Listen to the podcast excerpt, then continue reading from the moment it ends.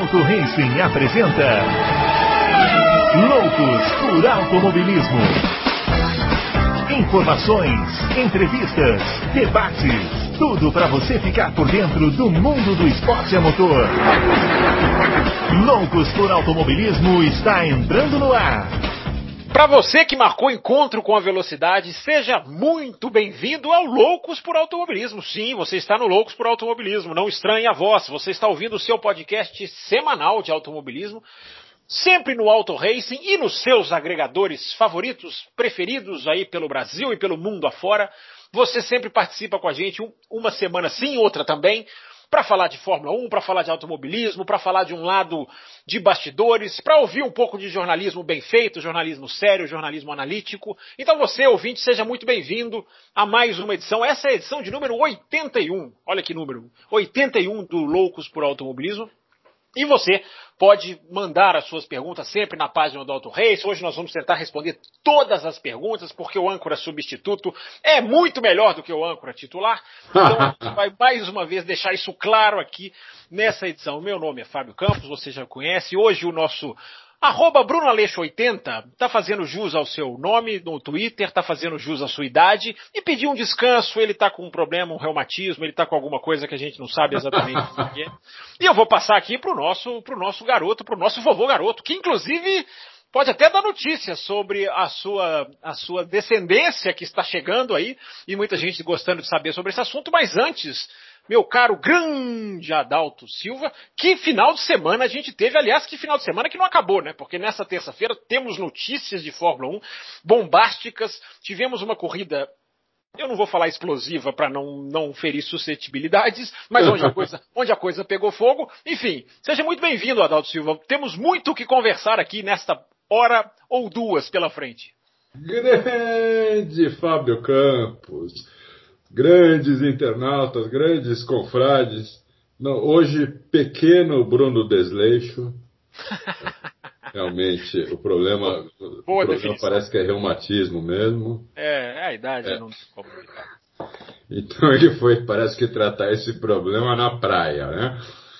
É, pô, final de semana realmente que não acabou. Estamos na terça-feira e ainda não acabou o final de semana, né? Que corrida, rapaz. Que, que, que susto, que... né, Adalto?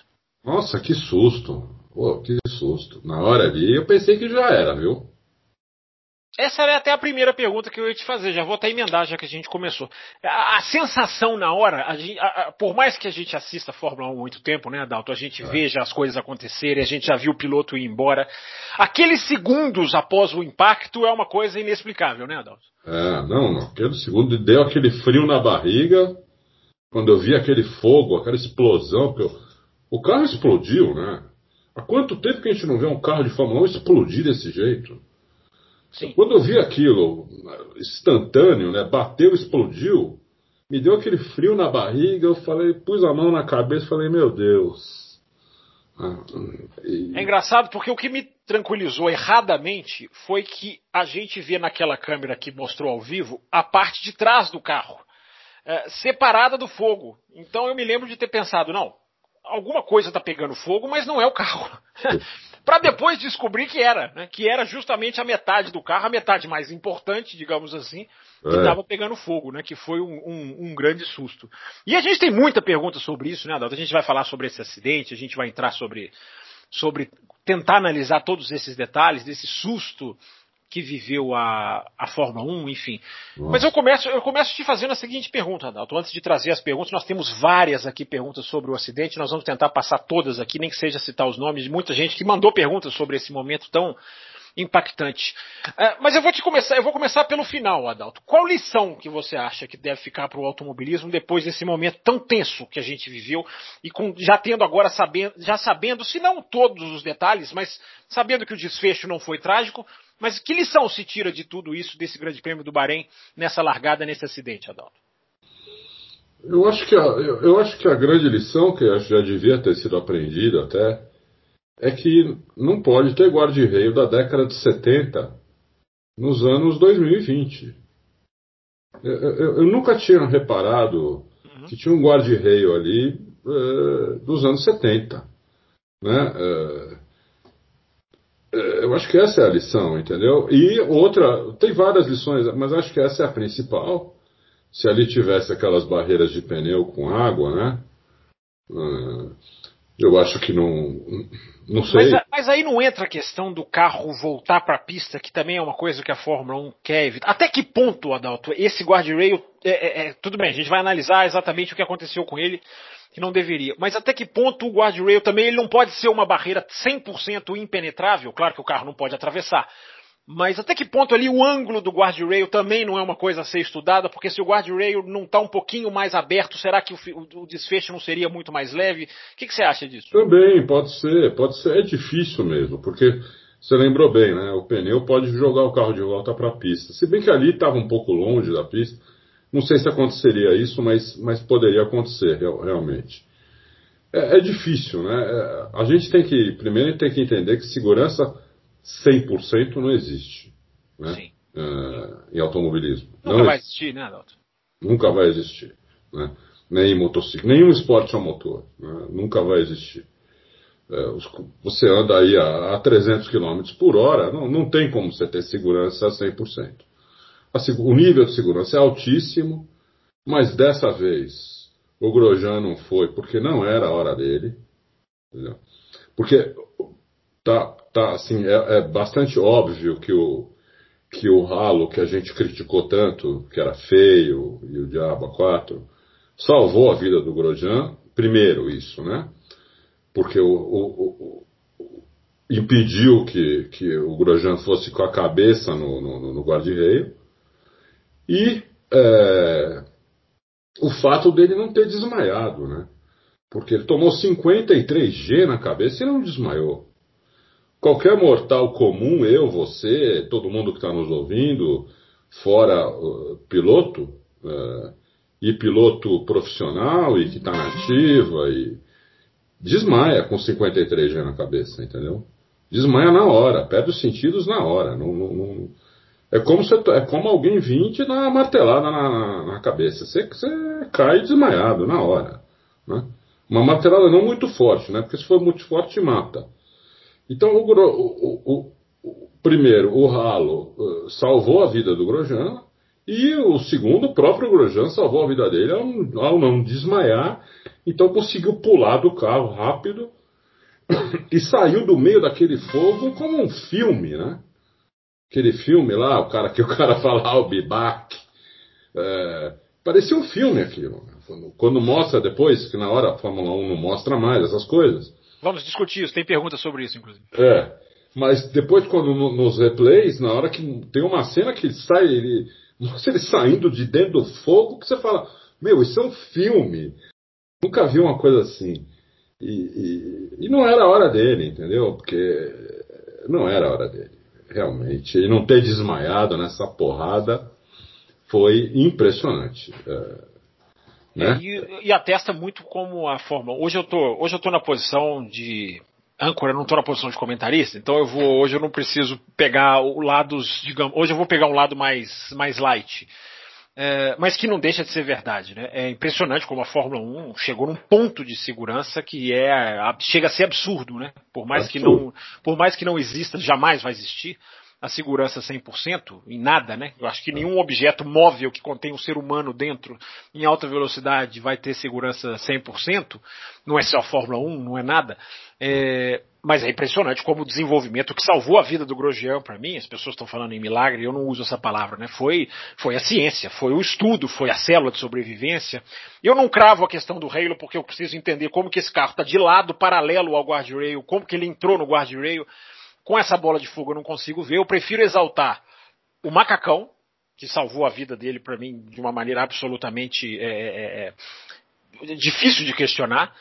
E o, o, capacete, que parece que até o, o ajudou a não respirar é, a, fumaça. a, fumaça. E eu vou dizer mais um, o Hans. O Hans Device é um, para mim, é um, um, um, equipamento que nesse aspecto, porque ele bate para, é, ele, ah, não, recha, ele não rechaça, né? Então a pancada da cabeça, eu acho que se não tem o Hans ali quebra é, o pescoço. Quebra não, o pescoço. Não dúvida. Então é um conjunto de coisas, né, Adalto, que, é. que a Fórmula 1 conseguiu e eu, e eu tava falando sobre isso no Café com Velocidade. Né? A Fórmula 1, em termos de segurança, ela tem que correr atrás e tem que correr à frente. Ela tem que agora estudar, tem coisas a serem analisadas, tem coisas para ficar preocupado e é natural que se fique, como a questão do guardrail, como a questão que eu vou te perguntar do fogo. Uh, tem, mas ela tem que correr à frente. E ela só salvou a vida do Grosjean porque ela correu à frente. Ela desenvolveu material, ela desenvolveu pesquisa, ela desenvolveu protocolo de atendimento, o médico chega muito rápido, né? Aquele carrinho ali que sai na largada, pouca gente repara, né?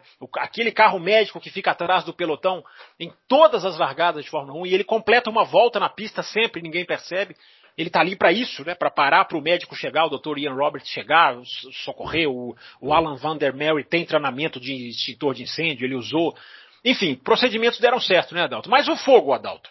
Esse fogo te preocupa? Por que esse fogo uh, na Não parte da frente? Como, que que você, como é que você analisa esse, esse fogo que pegou no carro? Não, esse fogo aí não tem explicação. O, o, o Ross Brown não pode acontecer isso. O Ross Brown falou que vão investigar, né? Todo o acidente, mas é, principalmente esse fogo aí, porque o carro não pode explodir desse jeito, né? Então, é, porque o carro explodiu na hora, né? Mas não é uma briga que também 100% de certeza, 100% de segurança não é impossível, Adalto? Um carro com gasolina, com fio, com bateria de lítio, com tanto sistema elétrico, não, não é, é para acontecer um dia, não. Claro que não podemos deixar de avançar na, na luta contra o fogo. É. Mas como é que você vê isso? É que a gente já viu tanta pancada, por exemplo, lembra aquela do Kubica no Canadá? Kubica, sim, citei essa pancada também no Café com Velocidade, que não, não vaza um, um, uma gota, né? É, é. Entendeu? Uma pancada que foi da mesma velocidade, se não, se não mais. Se não maior velocidade. E o carro não pegou fogo. Então, quer dizer, eu, eu, eu não sei, eu, eu fiquei bem, bem assustado com a questão da. Duas coisas me assustaram muito. O carro ter furado. O, três uhum. coisas. O carro ter furado o guarda-reio. Sim. É, o, a explosão Sim. Né, é, na hora. Essa para mim foi a mais a que mais me assustou, foi o carro explodir instantaneamente. É. A explosão que deu na hora, assim, foi foi impressionante. É, e o carro ter partido no meio, né? O carro ter partido no meio. É verdade. É, que também eu não via isso no carro de Fórmula 1. Não, não, não lembro se eu vi antes. Na Índia eu via muito isso na década de 70 que os carros batiam no muro explodia igual bomba também.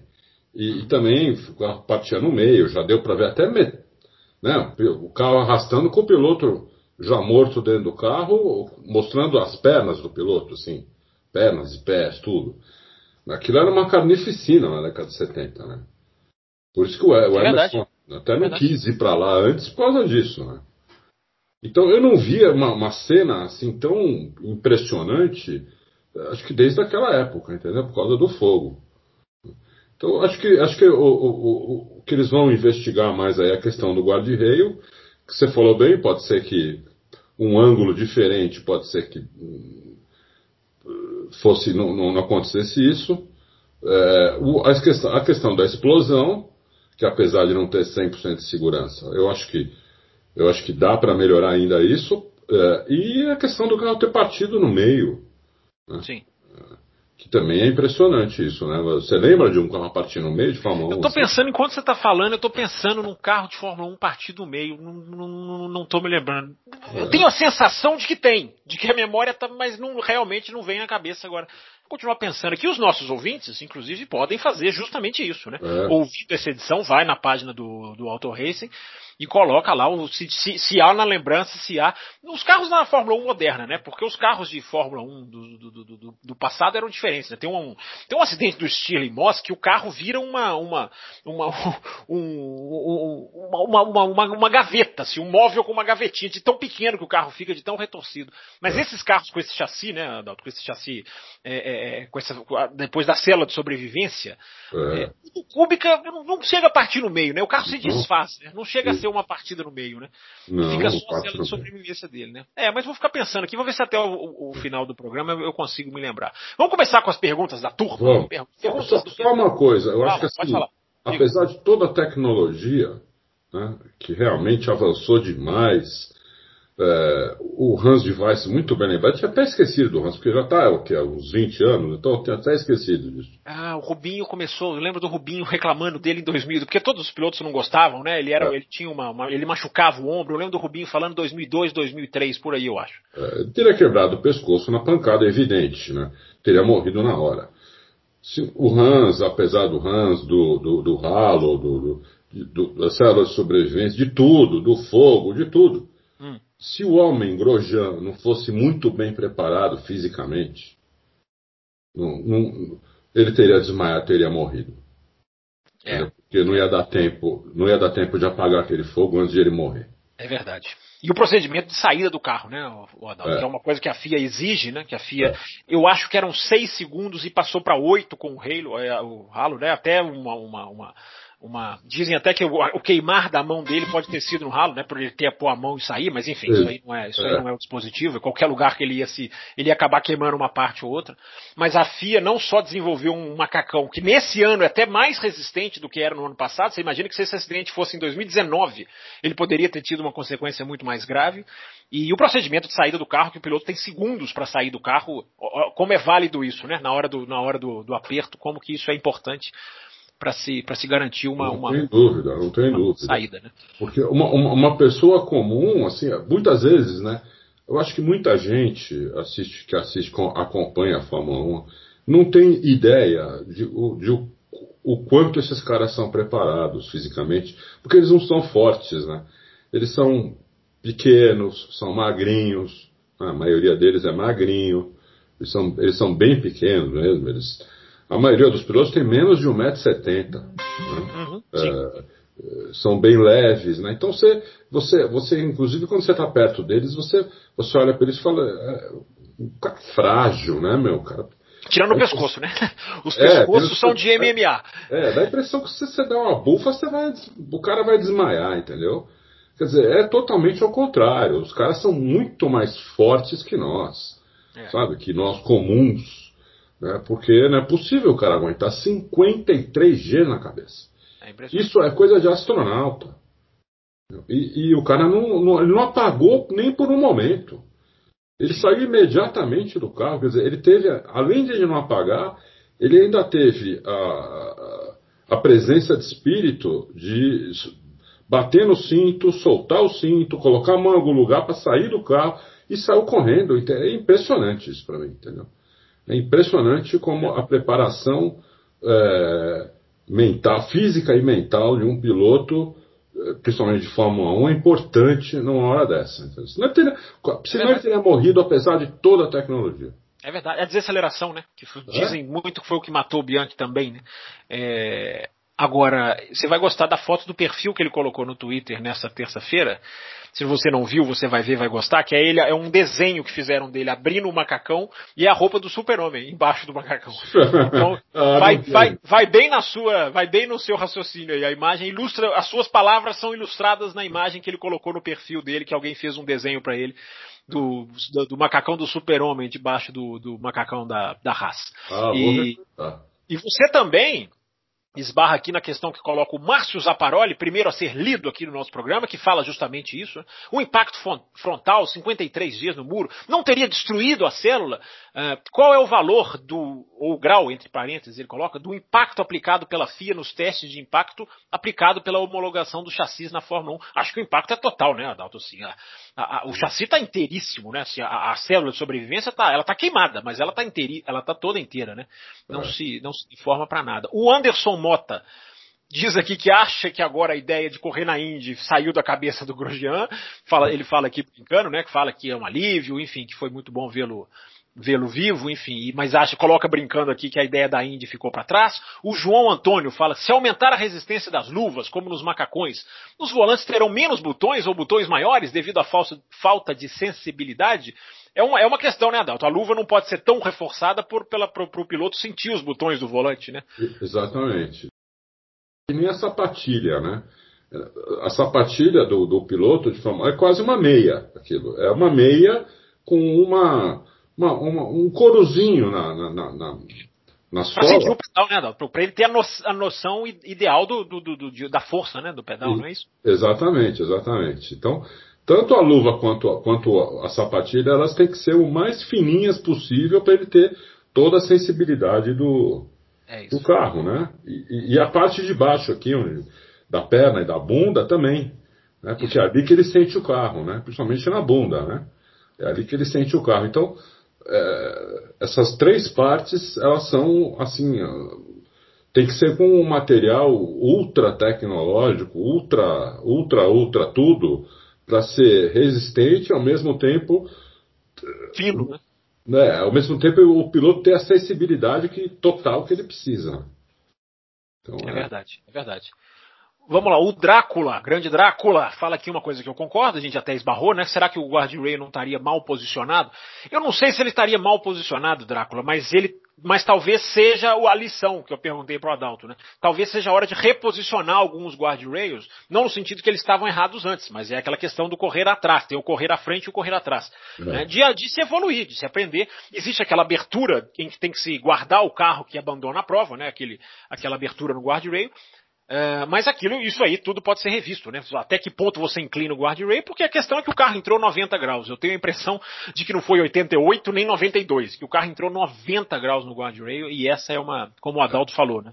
Essa é uma questão para se, pra se discutir se o material do guardrail tem que mudar, se a, se a, se a, se a, a, a- forma de fixação dele tem que mudar, se ele tem que ser separado as camadas, porque eles são três camadas. Eu já, eu já vi esses guardrails na, na, nas pistas lá fora, já, já cheguei bem perto deles, eles são bem baixinhos mesmo, talvez aumentar a altura, enfim, ou diminuir a altura, não sei, enfim, aí é para a FIA estudar, para a comissão da FIA estudar. Olha, O diga, pode falar. o, o Fábio, o François Sever Uhum. morreu num- numa batida muito mais fraca que essa. É, né? E No o carro subiu, né? É. Em Watkins Glen, não foi, Adalto? O Atkins ganha, exatamente. Sim, foi. O, o cara que ia ficar no lugar do, do Jack Stewart, que era o pupilo dele. O Jack Stewart estava fazendo o último ano de Fórmula 1 é, e estava ensinando tudo que ele sabia para o Severo. O Severo era um ótimo piloto, mas ele, o Jack Stewart era um- não era um ótimo piloto. O Jack Stewart era um gênio, né? Sim. Então ele estava ensinando o, o Severo a mudar de patamar, a de passar de ótimo piloto a talvez um gênio também. Eh, e ele morreu em Watkins Glen assim, uma, numa pancada no guarda-reio. De- Ele foi decapitado, né, Adalto? É, ele foi degolado, entendeu? Foi, foi, foi degolado. Decapitado não é a palavra, é. Degolado é a palavra. É, é, ele foi degolado. O que, o, o que eu acho que foi isso que o, que o, que o Ralo impediu de acontecer com com o Grosjean, de ele não, não ser degolado. entendeu? Porque as fotos do guarda-reio ali, porra, meu, é, a cabeça dele estava indo de frente para a segunda para segunda linha do guarda-reio, né? O guarda-reio duas linhas, né? Duas São três, são três. É, são três. é. Três, é. Isso. Tava indo direto ali, entendeu? Então eu, eu acho que iria ser degolado se não fosse o, o, o, o ralo, viu? Continuando aqui, Adalto, tem uma pergunta para você do João Antônio, que ele pergunta se as equipes levam chassis reservas para as corridas no- durante o ano, Adalto, que é baseado nessa questão do, do acidente do carro, que não vai ser, não vai ser reaproveitado em praticamente absolutamente nada. De nada. Levam sim, porque as equipes têm que levar, porque não é só esse tipo de porrada que, que pode estragar um chassi. Uma, uma porrada muito mais fraca que essa, dependendo do ângulo que pegar, pode dar uma entortada no chassi, pode dar uma trincada no chassi. A trincada, exato. Então, eles precisam ter outro chassi. Se eles não tiverem no correio, tomam uma multa da. Uma multa muito grande da, da FIA.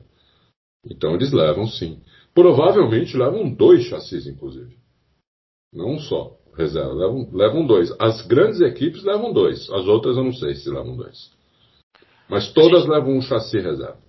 A gente acabou respondendo por tabela aqui o Bruno Alves, que pergunta em caso, nesse caso, as equipes têm como aproveitar peças que sobraram ou, ou, ou tem que iniciar do zero. Nesse caso tem que iniciar do zero. né? Nesse caso, peça destruída, queimada, não, não tem como reaproveitar. Ali não reaproveita nada. É, Eu acho que não vão reaproveitar nada mesmo do carro dele. É, o André Siqueira, Adalto, ele pergunta da questão do comentário do Ricardo sobre os replays do acidente. É, que o Ricardo criticou os replays, disse que a Fórmula 1 é insensível, o Vettel disse que os pilotos não são objetos. Qual é a sua visão quanto a isso, Adalto? Você acha que replays devem ser evitados? Ou, A ou- minha visão é um pouco diferente da do Ricardo dessa vez. Eu costumo concordar com o Ricardo, eu achei ele, achei ele bastante sensato Mas eu acho que, sabe, é, se não. Se não, a, não mostram tudo várias vezes, de vários ângulos, começa um monte de especulação que talvez é, não seja boa para a Fórmula 1. Especulação negativa, só especulação negativa. Que talvez não seja boa para a Fórmula 1, entendeu? Então, é, vamos, vamos pensar ao contrário. Se ele tivesse. Se ele não tivesse escapado dessa, o Gorjan, até, ia, ia acontecer o que acontece até hoje com o Senna. Cada um tem uma teoria, né? Se, se quebrou ou não quebrou a, a, direção, por que, que ele passou reto. Porque a FIA cortou a imagem e pronto. Né? Ela tem a imagem até a hora da pancada. Mas ela não, não, não mostrou. Se o Senna tivesse saído vivo do carro, é, eles iam mostrar 50 vezes também, entendeu? Então eu acho que eles, acho que eles fizeram certo em mostrar. E eu acho que o, o, o Ricardo não, não, tem que ficar assustado com isso, entendeu? Porque ele está ciente, tão ciente ou mais ciente do, do que nós, dos perigos que, que, eles correm lá, apesar de toda a segurança, toda a tecnologia, eles correm perigo e correm mesmo. Faz parte do. Né, o perigo faz parte disso. Né? Então, uh, eu não concordo com o Ricardo, não. Eu acho que devia ter mostrado, não. É, quem não quiser olhar, só não olhar. Basta não basta fechar os olhos, basta mudar de canal, enfim. É. ninguém é obrigado a olhar. É. É... A última para fechar o assunto acidente, então, vem do Fernando Takazono. Uh, ele, ele fala aqui, né, um dos maiores acidentes, uma reunião de, sérios, de vários fatores ajudaram a amenizar a gravidade, concordo plenamente com essa afirmação, não é uma peça só, é, é um conjunto todo que deu certo. E é. ele pergunta, veríamos uma tragédia na maioria ou em específicas outras pistas devido à não agilidade por exemplo, a, da abertura de um caminho entre o Grosjean e o médico, porque ele fala aqui, Adalto, que os fala, dizem que os, os, o pessoal do Bahrein é muito bem treinado para isso, os, atendentes lá. É. E ele pergunta se fosse outra pista, se isso poderia ter sido mais grave ou pior. E ele fala também o médico com extintor de incêndio na ajuda, né, que é dada quando ele conseguiu sair do carro. Enfim, você acha que em outra pista a consequência poderia ter sido diferente, Adalto? Poderia, poderia. Não, não, não só por isso que ele falou, como também, é, como o do Grosjean aconteceu na primeira volta, você tem o carro médico vindo atrás, é, é, é, é tem essa ajuda aqui. Sim, no, sim, no, meio da corrida não tem isso. Não tem como. não tem como. E outra, o que, que eles fazem? Eles colocam postos médicos, postos de observação, nos lugares mais perigosos da pista. Né? É, com o histórico da pista, com, com o estudo que eles fazem, eles colocam essa turma, porque senão você ia ter que ter um cara, um posto desse de observação a cada 20, 30, a cada 30 metros de pista. As, pistas, pista, as pistas teriam que ser um hospital, né, Adalto? É, exatamente, entendeu? É, não, não, não, faz sentido, né? Então, é, conspirou, as coisas conspiraram a favor do Grosjean, porque não era a hora dele, simplesmente não era a hora dele. Né? É, mas em outras pistas poderia, até lá poderia acontecer. Né? Se, se, se é em outra volta, se é num lugar um pouco mais distante de um, de um posto de observação, é, poderia ter, ter, acontecido uma tragédia, entendeu? Eu acho que tem coisas que são fatalidades que não são difíceis da gente colocar culpa ou sabe? É, é difícil, né? Eu acho que é um, um esporte onde todos os, todas as precauções que a gente pode imaginar, né? Eu, eu não imagino mais precauções do, do, do, que já são tomadas. Todas elas são tomadas e todo mundo está muito ciente que, apesar de todas as precauções, de toda a tecnologia, pode acontecer alguma coisa, entendeu? Os pilotos, as famílias dos pilotos, todo mundo, os outros pilotos, está todo mundo e os fãs também têm que estar tá, tem que estar tá cientes de que pode acontecer e nem sempre é culpa de alguém ou de alguma organização. É fatalidade. É a hora do cara, entendeu? Não era a hora do Grosjean. Tudo conspirou a favor dele.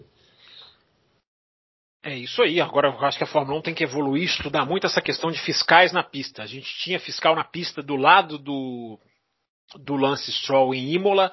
A gente teve um fiscal cruzando a pista quando quebrou o carro do Pérez. A Fórmula 1 está dando uma chance para isso que tem que tá na hora de parar e fazer uma reunião de procedimentos, porque fiscal cruzando a pista duas vezes em três, quatro corridas é sinal de alerta para não. É porque já aconteceu uma tragédia assim, né? De, de, de, de fiscal atropelado, você disse? Opa, é. Que ele, ele atropelou um fiscal, mano, tem, deve ter no YouTube ainda umas cenas mais chocantes da história da Fórmula 1. Ele, pá, o cara, o fiscal de pista, atravessa a pista no meio da reta.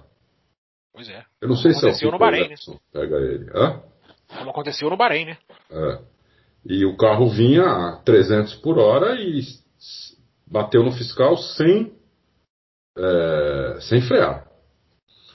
E evidentemente que morreu o fiscal e morreu o piloto, porque o fiscal estava com um, um extintor de incêndio.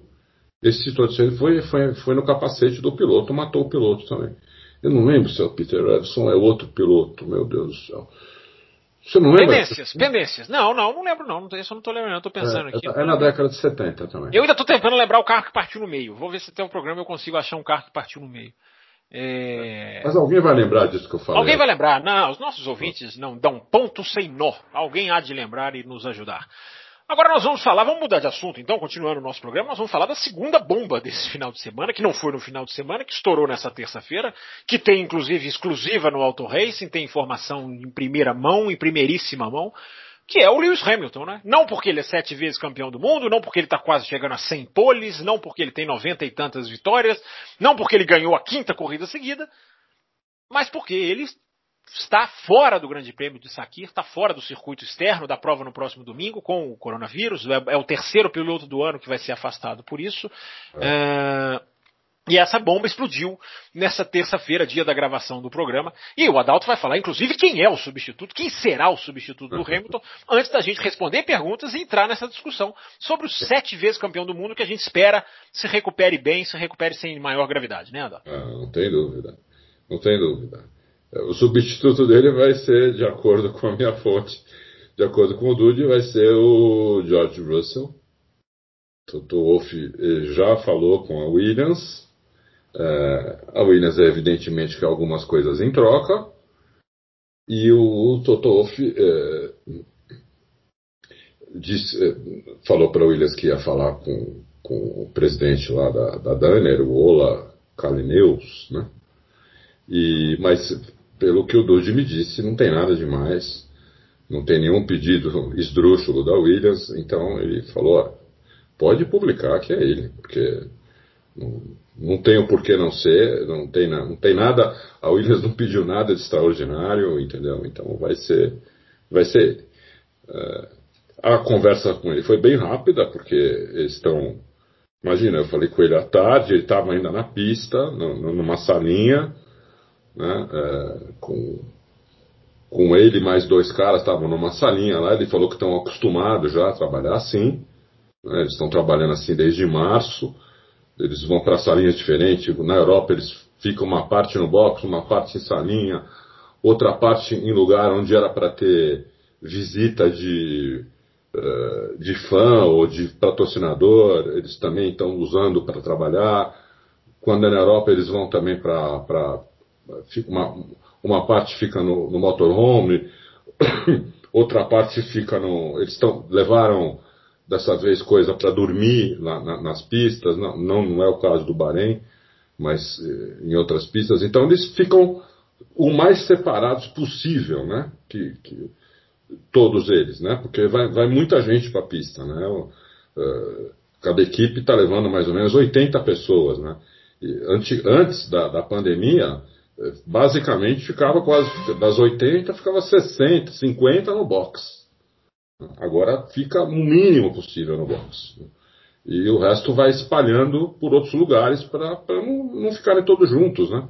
Você vê o Hamilton com toda essa com todo o protocolo que eles têm, com toda a segurança, ele, parece que ele encontrou uma pessoa na sexta ou na quinta lá, lá no Bahrein que era uma pessoa que não, não, não tinha sido testada e estava com, com corona e passou para ele. Uma pessoa, né? Quer dizer, você, precisa, você não precisa estar com um monte de gente é, infectado para você pegar o negócio, né? Basta uma pessoa chegar perto de você, pronto, né? É, então, é, essa, ser... é uma, essa é uma pergunta que eu ia te fazer, Adalto. A, a, a, bolha da Fórmula 1, eu tenho falado aqui no programa que ela funcionou. É. Uh, mas qual o tamanho das falhas que a gente pode apontar com três pilotos até aqui, até aqui, né? Tomara que não, não apareça nenhum, mas a gente ainda tem campeonato para correr. Uh, três pilotos contraíram o coronavírus. Essa, essa bolha não, te, não pode ser aprimorada. Teve alguma falha na bolha, Adalto, que funcionou no geral, mas três pilotos já não é um número que chega a ser um pouco, digamos, destacado? Olha, eu, eu, sim, pode até ser que seja, né? Em 23 foram infectados, mas dois na mesma equipe, quer dizer, primeiro foi o Pérez, que o, o Pérez tinha ido passear, tinha ido para o México, tinha ido depois para a Itália e foi passear, foi em bar, essas coisas. Então o Pérez, o Pérez é, deu sopa para o azar, né? E pegou. O, o, o, o Stroll a gente não sabe como ele pegou, né? mas uh, e foi logo em seguida, então não sei se ele não pegou do Pérez. Né? Alguém, o Pérez talvez tenha passado para alguém na, na, equipe que passou depois para o Stroll. O negócio do Stroll foi bem, assim, pouca informação. Bem escondido, é, foi bem escondido, né? Que bem escondido. Né, pela equipe, diga-se é. de passagem. Já o Hamilton, ele, ele, foi, ele foi claro, né? Ele, pelo menos a gente publicou aí que ele, ele disse que, que encontrou uma pessoa, o, o próprio Dude, né? Eh, sempre tem falado para mim que uh, na Mercedes é muito difícil, porque os protocolos são muito rígidos de todo mundo, entendeu? Uh, eles têm protocolo para ir para casa, inclusive. Como eles fazem para entrar em casa, como eles fazem quando eles saem de casa e vão para a fábrica, como eles fazem quando eles sa saem de casa e vão para aeroporto, para pegar avião. Eles têm protocolo para tudo. Né? E ele falou, olha, é, realmente o Hamilton, todo, o Hamilton segue o protocolo, todo mundo segue o protocolo, foi um, ele acha que foi um azar, entendeu? Assim, um tremendo de um azar. Não sei, né? Vamos lá, vamos continuar então, porque é. perguntas tem bastante. Deixa eu te fazer uma antes da gente entrar nos, nos ouvintes, Adalto. A gente está falando aqui, o Hamilton é, o Hamilton estava até como coadjuvante, né, com tudo que aconteceu no final de semana, enfim, é. na corrida ele ganhou fácil, é, não teve muita disputa. É, eu vou te fazer a seguinte, a seguinte pergunta, Adalto. Você acha que a Fórmula 1, agora o Lewis Hamilton está fora, né, a gente vai ter, o, o, vírus conseguiu o que nenhum piloto consegue, né, que é parar o Lewis Hamilton. É, esse é o cara que eleva o nível do esporte, a gente já falou aqui várias vezes, a pilotagem, onde ele está, a distância que ele está para os outros. Falamos tudo isso agora quando ele conquistou seus, o seu sétimo título. Eu te pergunto o seguinte, Adalto, como esporte, a Fórmula 1 ganha ou perde sem o Lewis Hamilton na pista? No, não estou falando da, da, da, qualidade técnica, que é claro, é inquestionável. Não, eu entendi sua pergunta. Mas, e, e, como, como esporte, como disputa, a Fórmula 1 vai ganhar ou perder sem o Hamilton na pista no próximo domingo? Ela vai ganhar. É, por incrível que pareça, como são duas corridas, ele provavelmente não vai participar de Abu Dhabi também. É, eu acho que ganha, porque são duas corridas. A Fórmula 1 acho que perderia se o Hamilton já tivesse abandonado. Era, acabou, vou me aposentar. Né? Aí sim, acho que a Fórmula 1 perderia. Mas como são duas corridas, ele já é campeão, né? Já tem todo. Ganhou cinco seguidas. É, então já ganhou cinco seguidas. Tudo bem, ele poderia até faz, fazer a centésima pole dele esse ano, ainda não vai poder mais. Mas, é verdade, é, é verdade. Isso é uma coisa dele, né? Mais, mais para ele do que para. Bem lembrado. Né? Do que para os outros. Então, é, eu acho que o esporte ganha, porque a gente vai ter agora um monte de interrogação, né? O Russell vai, vai andar bem? Vai andar, será que o Russell vai andar na frente do, do Bottas? Né? Será que o Bottas vai fazer a pole? Será que o Russell vai fazer a pole na primeira corrida dele na, na, na Mercedes? É, quer dizer, tem um monte de coisa que a gente não sabe responder, né? É verdade. É, é verdade. Então, quer dizer, eu acho, eu acho que o esporte ganha por causa disso. Entendeu? Eu, obviamente, estou torcendo para que o Hamilton se recupere plenamente e o ano que vem show de novo, entendeu? Mas acho que nessas duas últimas corridas o esporte pode ganhar um pouco, sim. Você é isso acha? aí. Sim, concordo. Inclusive o Romeu Silva Las Casas teve a sua pergunta respondida. Ele fez uma pergunta parecida com a minha. Tá aqui, ó. Voltaremos a ter uma corrida de verdade. Tá mais ou menos respondido aqui por você. E uma última pergunta sobre o Hamilton especificamente. Nós vamos falar daqui a pouco do substituto. Tem brasileiro anunciado pilotando na Fórmula 1 no final Sim. de semana que vem. Nós vamos falar sobre isso também. É... Então a pauta tá cheia. Então responde aqui o Felipe Pereira. Faz uma pergunta controversa. Ele diz: em caso de não vitória da Mercedes, ah, o que quem acredita apenas ao carro terá como argumento para diminuir o Lewis Hamilton, Adalto? Eu, inclusive, eu inverto, eu inverto a pergunta dele. Se um piloto ganha, se entra o Russell e ganha, os detratores diminuirão Lewis Hamilton? Aqueles que só analisam uma corrida ao invés do todo? O que, que você acha dessa pergunta do Felipe Pereira, Adalto? Olha, Felipe, maldosa. Foi maldosa a pergunta dele. Foi maldosa, mas foi boa. Ah, eu acho Sim. o seguinte: o hater, o, o, odiador, como diz o Fábio, Sim. ele dá um jeito de odiar de qualquer jeito. É verdade. Entendeu? Então, os, os caras que já são detratores do Hamilton, ele, se o Russell fizer um. O Russell é um piloto que todo mundo sabe que tem um potencial absurdo. Né? Todo mundo espera que espera muito dele.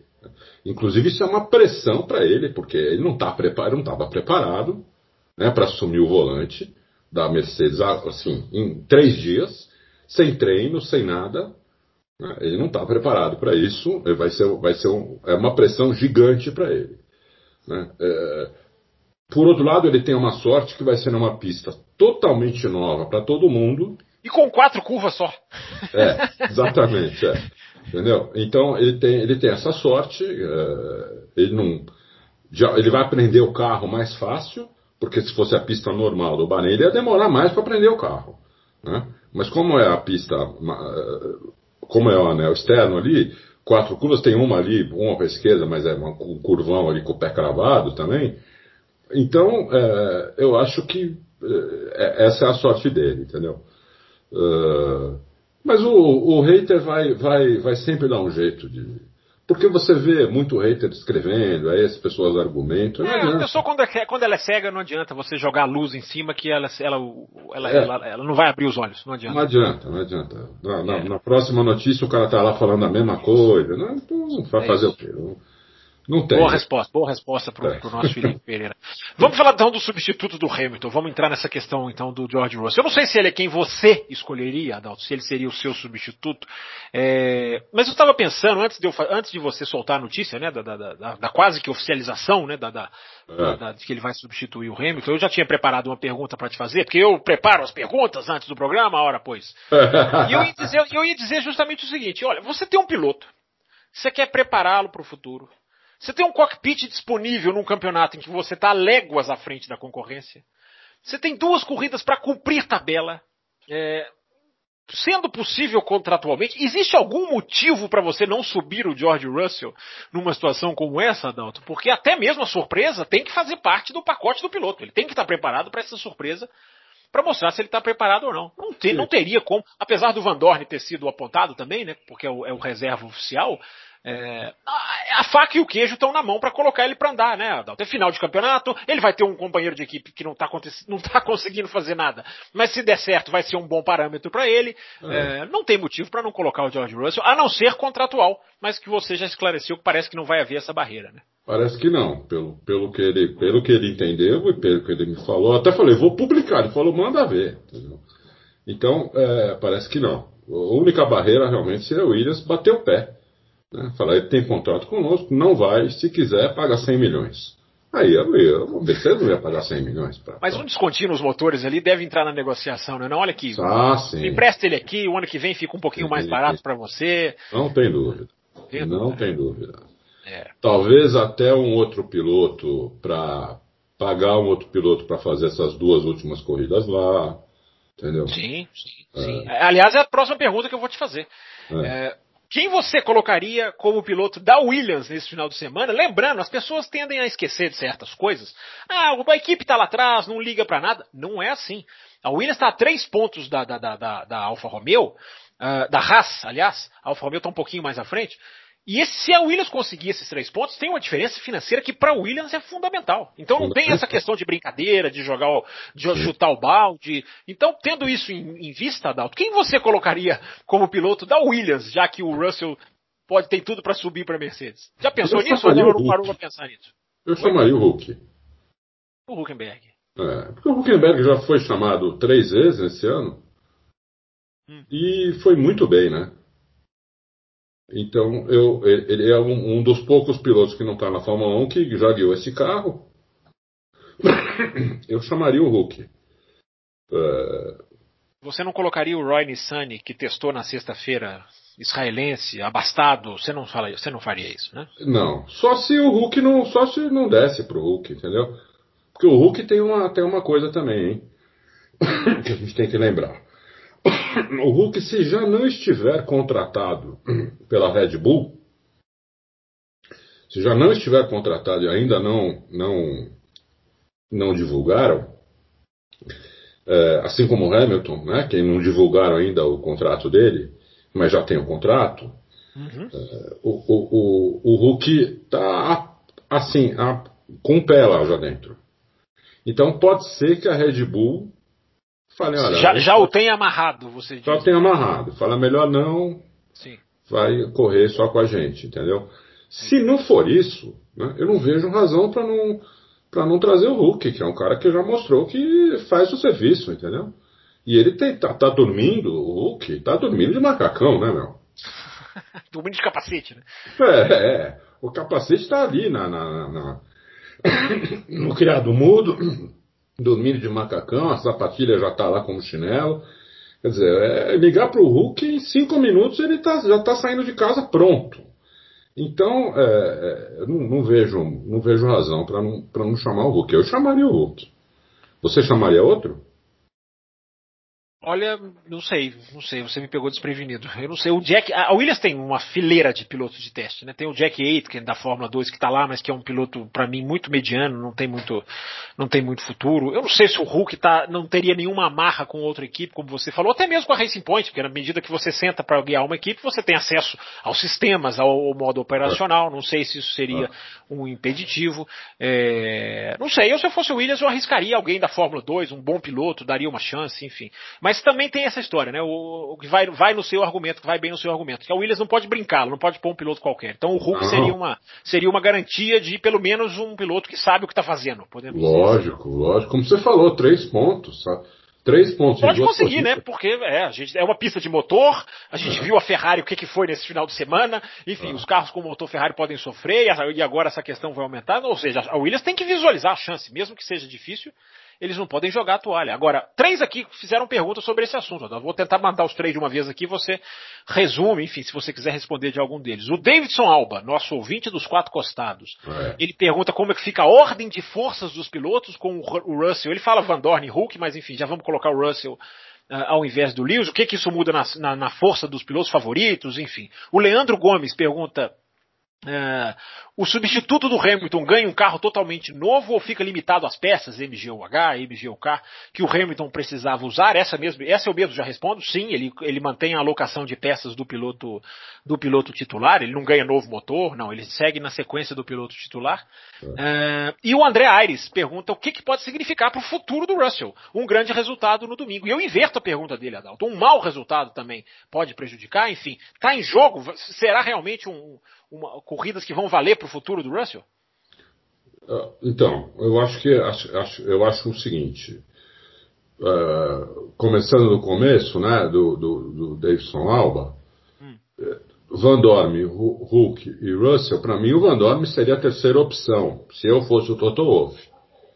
Porque o, o Van Dorme, ele, ele faz tempo que ele não guia um carro de Fórmula 1, ele foi massacrado pelo Alonso, massacrado pelo Alonso.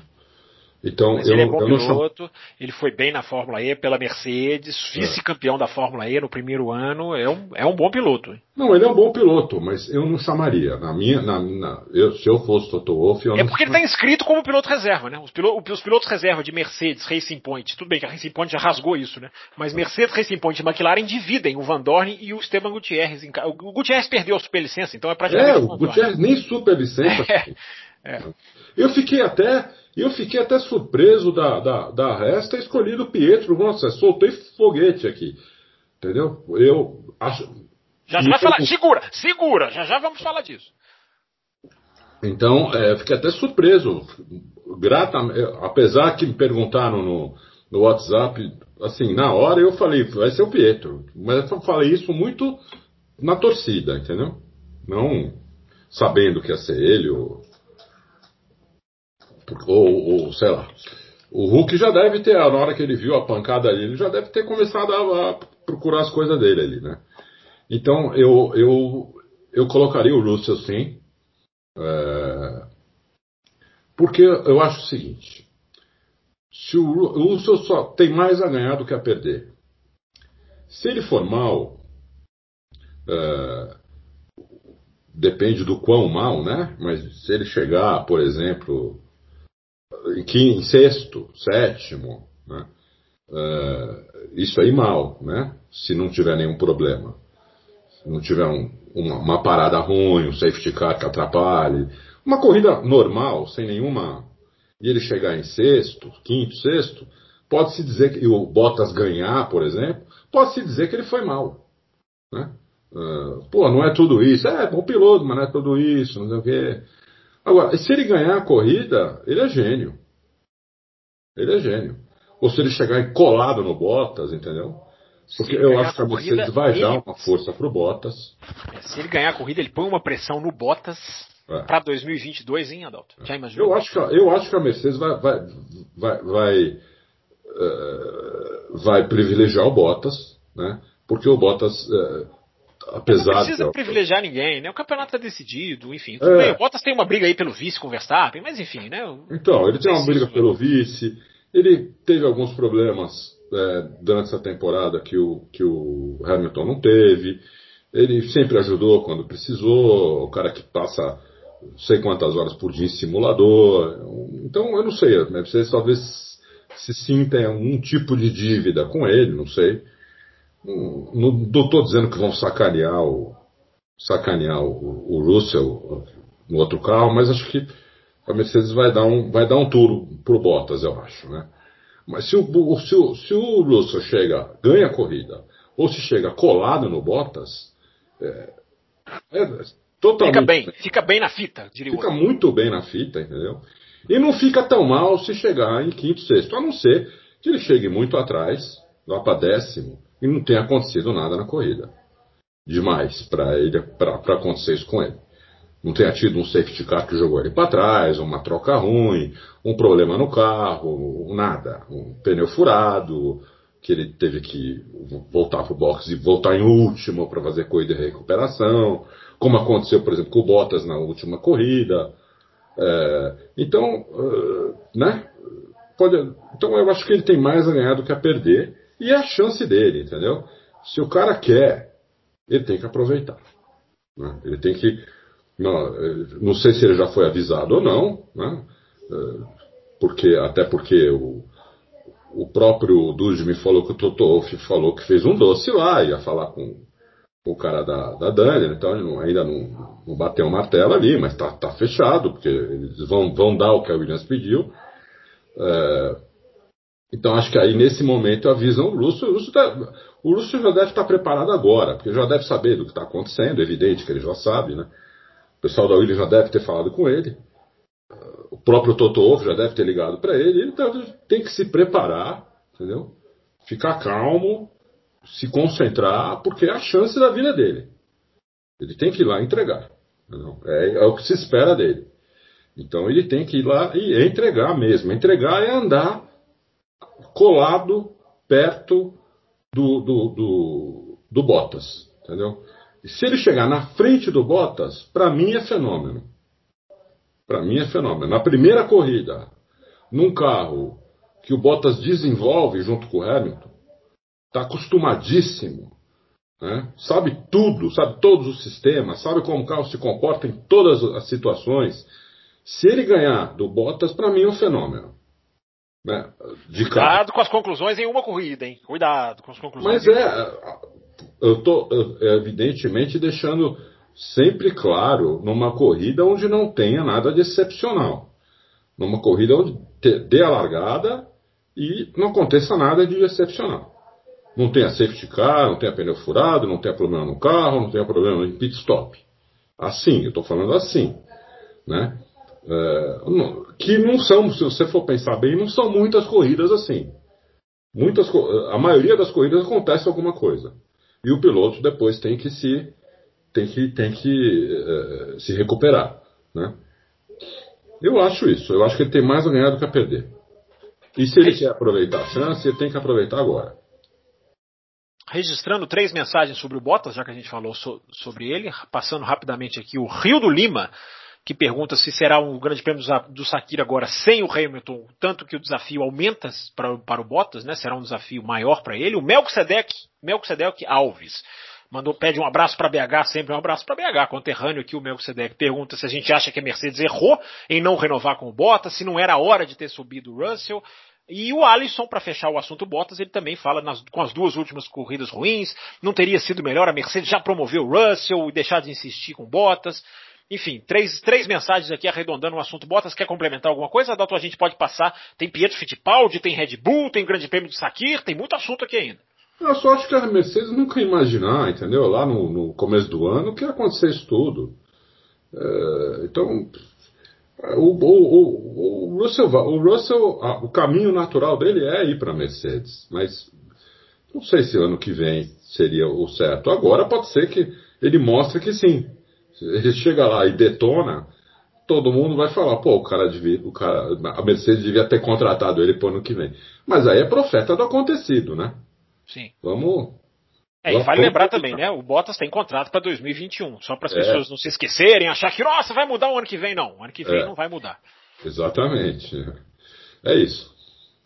Então vamos lá, vamos falar de Pietro Fittipaldi, brasileiro no grid da Fórmula 1 no próximo final de semana, anunciado aí como substituto do Romain Grosjean, enfim, a gente não sabe se só para essa corrida ou para outra. O Grosjean já deu declaração falando que quer voltar em Abu Dhabi, mas enfim, não depende dele, depende toda de uma avaliação médica, enfim, tomara que ele se que ele se recupere. Então eu já te emendo, Adal. Depois de, a gente tem aqui, ó, um, dois, três, quatro, cinco, seis, seis, perdendo a conta aqui de perguntas sobre o Pietro Fittipaldi, antes de eu citar o nome dessa galera, eu te pergunto já que análise você pode fazer, Adalto, dessa estreia do Pietro Fittipaldi, tendo todos os elementos que você conhece da Haas, que você conhece de Fórmula 1, que você conhece de pilotos inexperientes, que você conhece de pilotos sendo chamados às pressas, e que você conhece do Pietro Fittipaldi. Que, que análise você pode fazer dessa estreia no próximo domingo? Bom, o Pietro Fittipaldi é um piloto que começou tarde no, no o Pietro Fittipaldi ele estava sendo preparado para NASCAR. Ele corria, inclusive, quando, quando adolescente, ele corria na, nas categorias regionais da NASCAR. E o Emerson eh, falou: não, isso aqui, vamos, vamos, vamos para a Fórmula 1. Ele foi tarde para o kart. É uma, é uma história um pouco um pouco parecida com a do Bruno Senna, uh, que também começou tarde no kart. Né? O kart é absolutamente necessário, passa muitos anos no kart. Então ele, é um, ele foi tarde para o kart, foi bem, depois fez algumas categorias uh, aí antes da Fórmula 1. Não foi mal, não foi mal. Numa delas foi campeão, tudo bem, tinha a, a categoria era fraca, era aquela Fórmula V6, 3000, alguma coisa assim, não lembro agora. V8. Você lembra o nome? De qual categoria você disse? Uma categoria que ele foi campeão, Pedro. Ah, não, a, Renault 3.5. É Sim. isso, Renault 3.5. Era uma categoria um pouco fraca por causa dos pilotos, que eram meio fracos, mas ele foi campeão. Entendeu? E, ele é contratado da, da Ré já faz algum tempo. Agora, ele não, ele não andou nesse carro ainda. Né?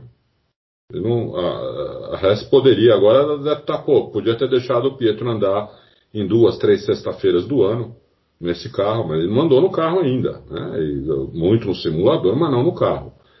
Então ele vai pegar uma pedreira, um carro bem ruim, um carro disputando aí com a Williams, que é o pior carro do, do, do da Fórmula 1. Né? É... Então ele, eu acho que ele tem também a chance da vida dele. Só que o Pietro ele tem que mirar no Magnussen. Né? O Pietro tem que esquecer todo o resto e mirar no Magnussen. Ele tem que andar o máximo perto possível que ele puder do Magnussen. Entendeu? Então ele vai precisar andar muito na sexta-feira, nos dois treinos livres, o máximo possível. Preferência dar, sei lá, como a pista inclusive é, é curta, e o tempo de volta vai ser menos de um minuto na corrida, é, no treino ele tem que ter, sei lá, tentar dar 50 voltas em cada treino, entendeu? Tirar um pouco a mão do carro e na corrida mirar o Magnussen e falar, tem que andar perto desse cara, entendeu? Nem que seja atrás, mas perto dele. Porque aí ele, aí ele se prova como um piloto de Fórmula 1. Né? Ele é um piloto de Fórmula 1. Se ele andar perto do Magnussen, porque o Magnussen tem, tem andado, na maioria das vezes, na frente do Grosjean. Né? Então, eu, eu, não espero que o Pietro vá sentar no carro e vá andar na frente do Magnussen. Eu acho que ele vai andar atrás do Magnussen. Mas, quanto mais perto ele andar do Magnussen, ele vai se provar um piloto de Fórmula 1 pronto para assumir um carro de Fórmula 1 se precisar. Né? Se, se não, se ele ficar muito para trás, aí, aí fica ruim a situação dele.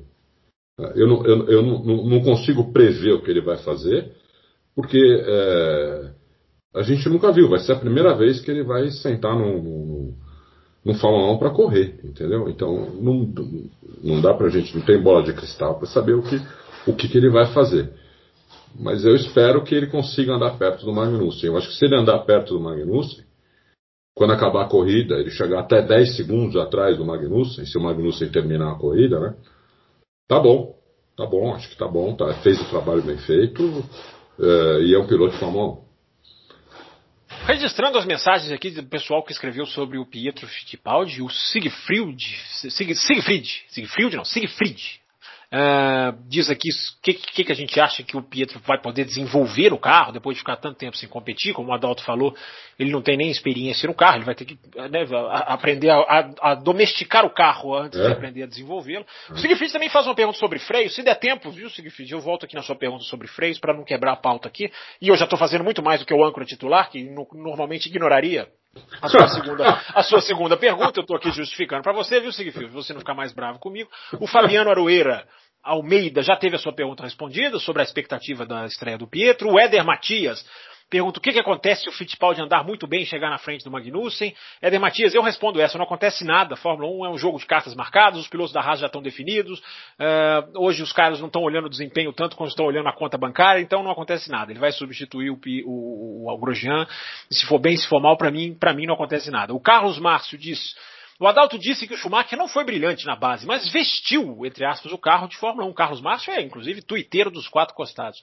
E ele pergunta se isso também é possível com o Pietro Fittipaldi, um cara que não tem brilho nas categorias de base, mas que pode chegar e vestir o carro de Fórmula 1. E ele pergunta, Adalto, se a gente lembra de mais algum piloto que não era nada demais nas categorias de base e que se tornou campeão, olha detalhe, que se tornou campeão de Fórmula 1. Tem algum que vem na sua cabeça? Eu não me lembro se o Mika Hakkinen teve sucesso nas categorias de base, mas os outros todos de lá para cá tiveram um relativo sucesso, tirando, claro, o que ele já citou, que você falou, o Schumacher. Tem mais algum nessa lista, Adalto, na sua, na sua vasta memória aí? olha, não, nesse momento eu não estou lembrando. Eu lembro do contrário, gente que detonou nas categorias de base e não fez nada na Fórmula 1. Uhum, sim. Esse tem vários, né? inclusive, uh, inclusive o pai do Magnussen.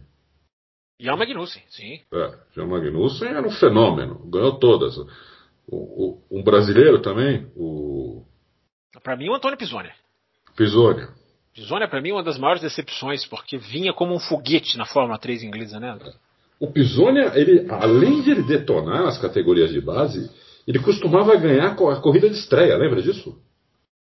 Aí ele ganhou na Fórmula 3000, se não estou enganado. Não, não, na, na, na Fórmula 3000 não sei se foi estreia não, mas ele ganhou no primeiro ano. Me lembro que ele ganhou, pilotava para Petrobras Júnior. Ele ganhou em várias categorias de base a primeira corrida dele. Né? Ele parecia realmente um fenômeno. É, então isso acontece muito. É, de o cara ser muito bom nas categorias de base, chega na Fórmula 1 e não, não entende o carro. Ao o contrário, eu só lembro do Schumacher e olhe lá, viu, meu? É verdade, é verdade, é verdade. É. vamos, vamos seguir aqui, ó. Essa, essa pergunta aqui eu tenho o prazer de ler, que é a pergunta do doutor Caveira. E olha como é que ele começa a pergunta dele. Boa tarde aos confrades do Loucos. Hoje, sem Bruno Aleixo, que nunca lê minhas perguntas, fica mais fácil ter a minha pergunta lida. Só por isso, então, tá lida a sua pergunta, doutor Caveira. Mas vamos lá, vamos falar a pergunta mesmo. Ele fala aqui, ó, Pietro está mesmo preparado para encarar a Fórmula 1 nesse final de semana? Ou será esse o último prego no caixão de esperanças? Doutor Caveira faz jus ao nome, né? O último prego no caixão de esperanças dele seguir na Fórmula 1. É... E ele pergunta também, Adalto, se ele não sabe se o Pietro correu na Índia em oval. Acho que não, acho que ele só correu o circuito misto. Mas se for o caso, uh, essa pode ser uma prova perfeita para ele, Adalto, por não ter aquela questão de só quatro curvas, enfim, isso pode casar bem para ele, você acha? Eu acho que sim, acho que sim. É uma pista, não tem dúvida, que é mais fácil de aprender. Né? O problema dessa pista é o seguinte: é a, ao mesmo tempo que ela é mais fácil de aprender, é mais fácil de bater. Né? É verdade.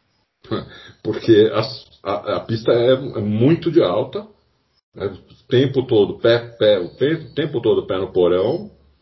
E tem que acertar todas as freadas. Né? Errou uma freada, vai bater. É verdade. Então, não vai ter asa, né? Os carros, teoricamente, não vão ter vão correr quase que sem asa, né? Entre aspas, claro que eu tô isso, falando entre aspas. Né? Correr quase sem asa. É, é, é muito mais rápido do que Mônaco, do é. que Monza, aliás. É, então. Vai ser, vai ser, vai ser uma coisa muito diferente. Daqui a pouco eu vou te fazer perguntas sobre essa corrida do próximo. O carro vai ser um pombo sem asa. Você, vocês viram o que aconteceu com com o álbum no, no treino. Né? Ele saiu é, um pouco. perde ali, é, vai na sujeira, né? Foi na sujeira. Foi na sujeira, entendeu? Ficou com uma roda na pista, uma roda na sujeira. Na hora que ele acelerou, a roda. Tá... E é verdade, Adalto, você está falando, eu estou pensando que os carros vão chegar nessa curva, que agora eu não sei o número, que eu vou ter que estudar a renumeração das curvas, né? Mas é 14 e 15 nessa é. numeração desse domingo passado, eles vão chegar ali, a última curva, falando português mais claro, Isso. eles vão chegar ali muito mais rápidos, né? Que eles vão vir de alta velocidade lá de trás. Sim, né? sim. Então, é, vão chegar muito mais rápido, vai ter muita gente saindo ali. Vai, vai.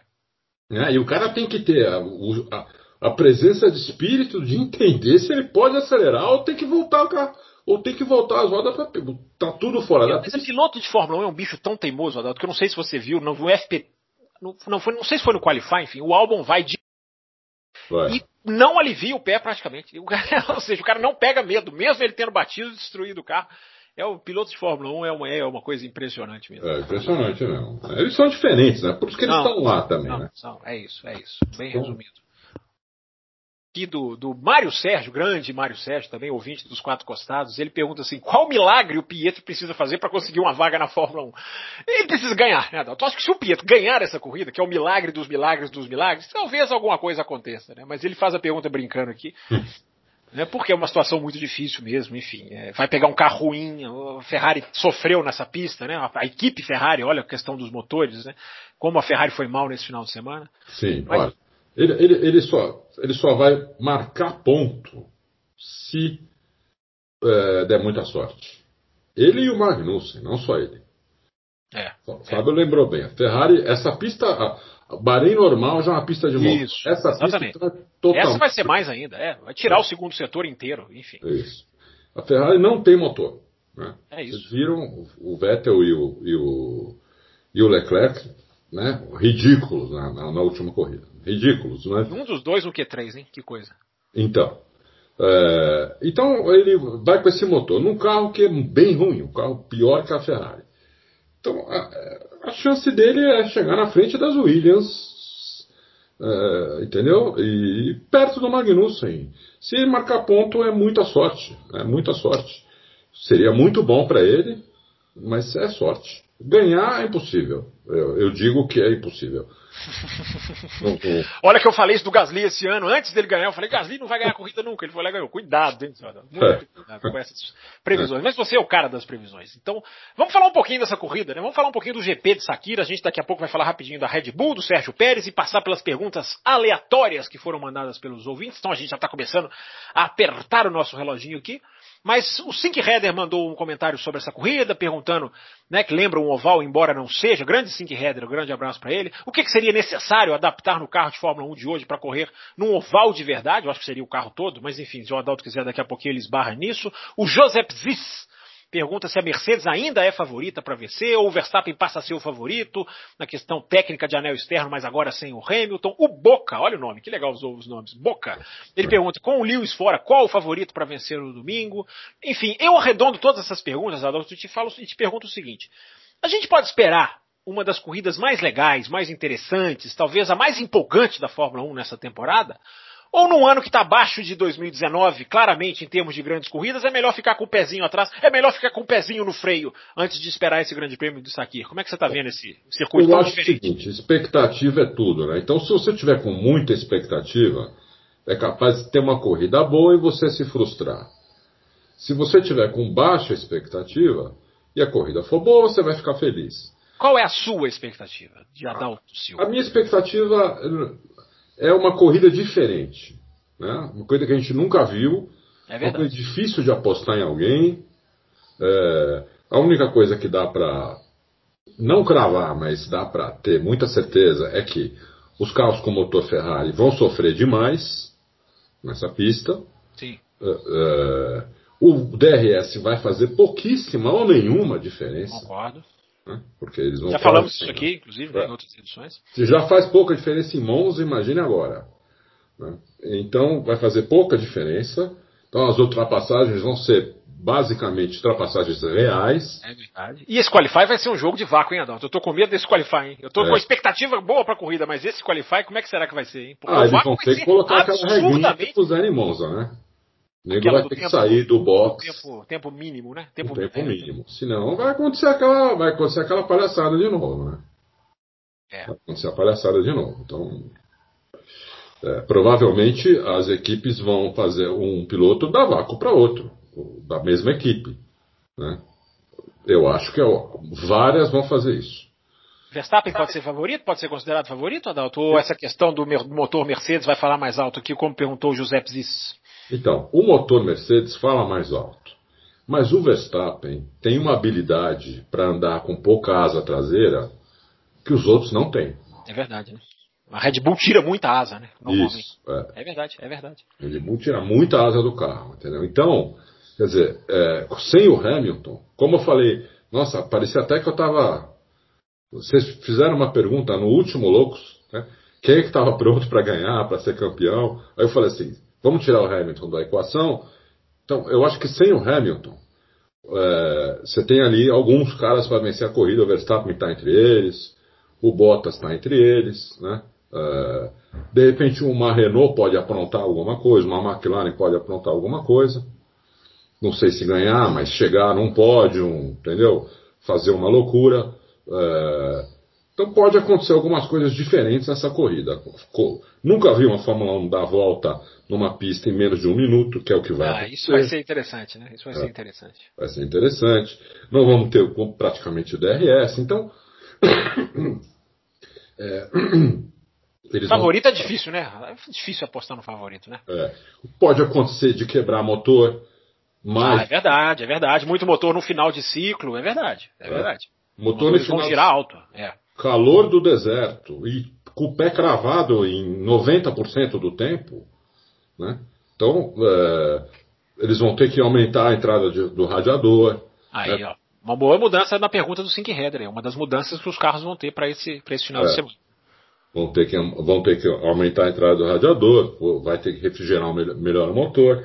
Não vai dar para fazer um acerto as, é, simétrico, assimétrico, aliás, porque tem, tem, tem uma curva para a esquerda. Senão eles poderiam usar alguma coisa da Indy. A Indy ela tem um acerto. É, Mas é capaz de forçarem bem para uma possível assimetria. Porque engenheiro faz muito isso, né, Adalto? Tipo assim, é. não, aquela curva ainda é para esquerda, mas você se vira, piloto. Nessa aí você se vira, porque é.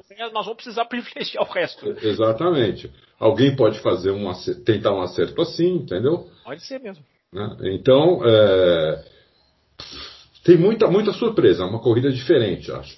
Se ela vai ser boa ou não, é difícil, é difícil a gente saber antes. Eu tenho boa expectativa, mas não é lá em cima, porque senão eu não quero me frustrar, entendeu? Então, eu tô com uma expectativa de uma corrida, vai, 7,5, assim. Se for 8, 9, 10, pô, eu vou ficar super feliz, entendeu? Pronto. Tá aí, respondido e, e recontra-respondido. Red Bull, Adalto. Nós temos três, três ouvintes aqui falando de Red Bull, três ouvintes enfim, questionando aqui, a, a, a, dois deles pelo menos aqui, falando sobre as decisões da Red Bull, o, o, o, pessoal entendendo a questão do álbum, né, que conseguiu um pódio, mas numa circunstância absolutamente né, específica, estava ali perdendo para o cara que é o seu rival, entre aspas, para conseguir uma, uma cadeira no ano que vem, se não fosse a quebra de motor a história seria diferente. O é. Dan José, Dan José, dos quatro costados, a, a Red Bull é a equipe de um piloto apenas. Está em declínio. Olha como ele vai fundo, Arnaldo. A Red Bull está em declínio porque toma decisões erradas ou devido às decisões erradas, ela parece estar em declínio. Você vê que ele começa falando que ela está em declínio, depois ele já dá uma refugada. Ele parece estar em declínio. Red Bull está é. em declínio, Adalto? A Red Bull realmente andou tomando decisões erradas é, e essa de eh, deixar o Pérez dar essa entrevista eh, falando que, que vai. Se bem que eu acho que se a Red Bull no final do ano chamar o Pérez, ele volta correndo e apaga a entrevista do, mas, mas ele não jogou a toalha, né? Ele só falou que, né, vou é. continuar, vou levar minha família para Abu Dhabi, né, vou é. encarar como. Enfim, ele não descartou. É, chegou a falar que ia encarar como as duas últimas Isso. corridas da carreira. Sim, sim. Né? Então, quer dizer, mas né, eu acho que se a Red Bull chama, ele vai correndo, entendeu? Sim. Ele apaga a entrevista lá do, do YouTube e fala, esquece o que eu falei. A Red Bull é Red Bull. Então ele, ele vai. Mas é, eu não estou entendendo também esse, essa. essa eu, provavelmente, para ele ter, ter, dado essa entrevista, é porque ele acha, ele, Pérez, acha, que quase não tem chance na Red Bull. Ou não tem chance na Red Bull. É, então, por isso que eu falei no começo o, o, lance do Hulk, né? Porque é, talvez a Red Bull tenha falado, olha, você é a nossa terceira opção.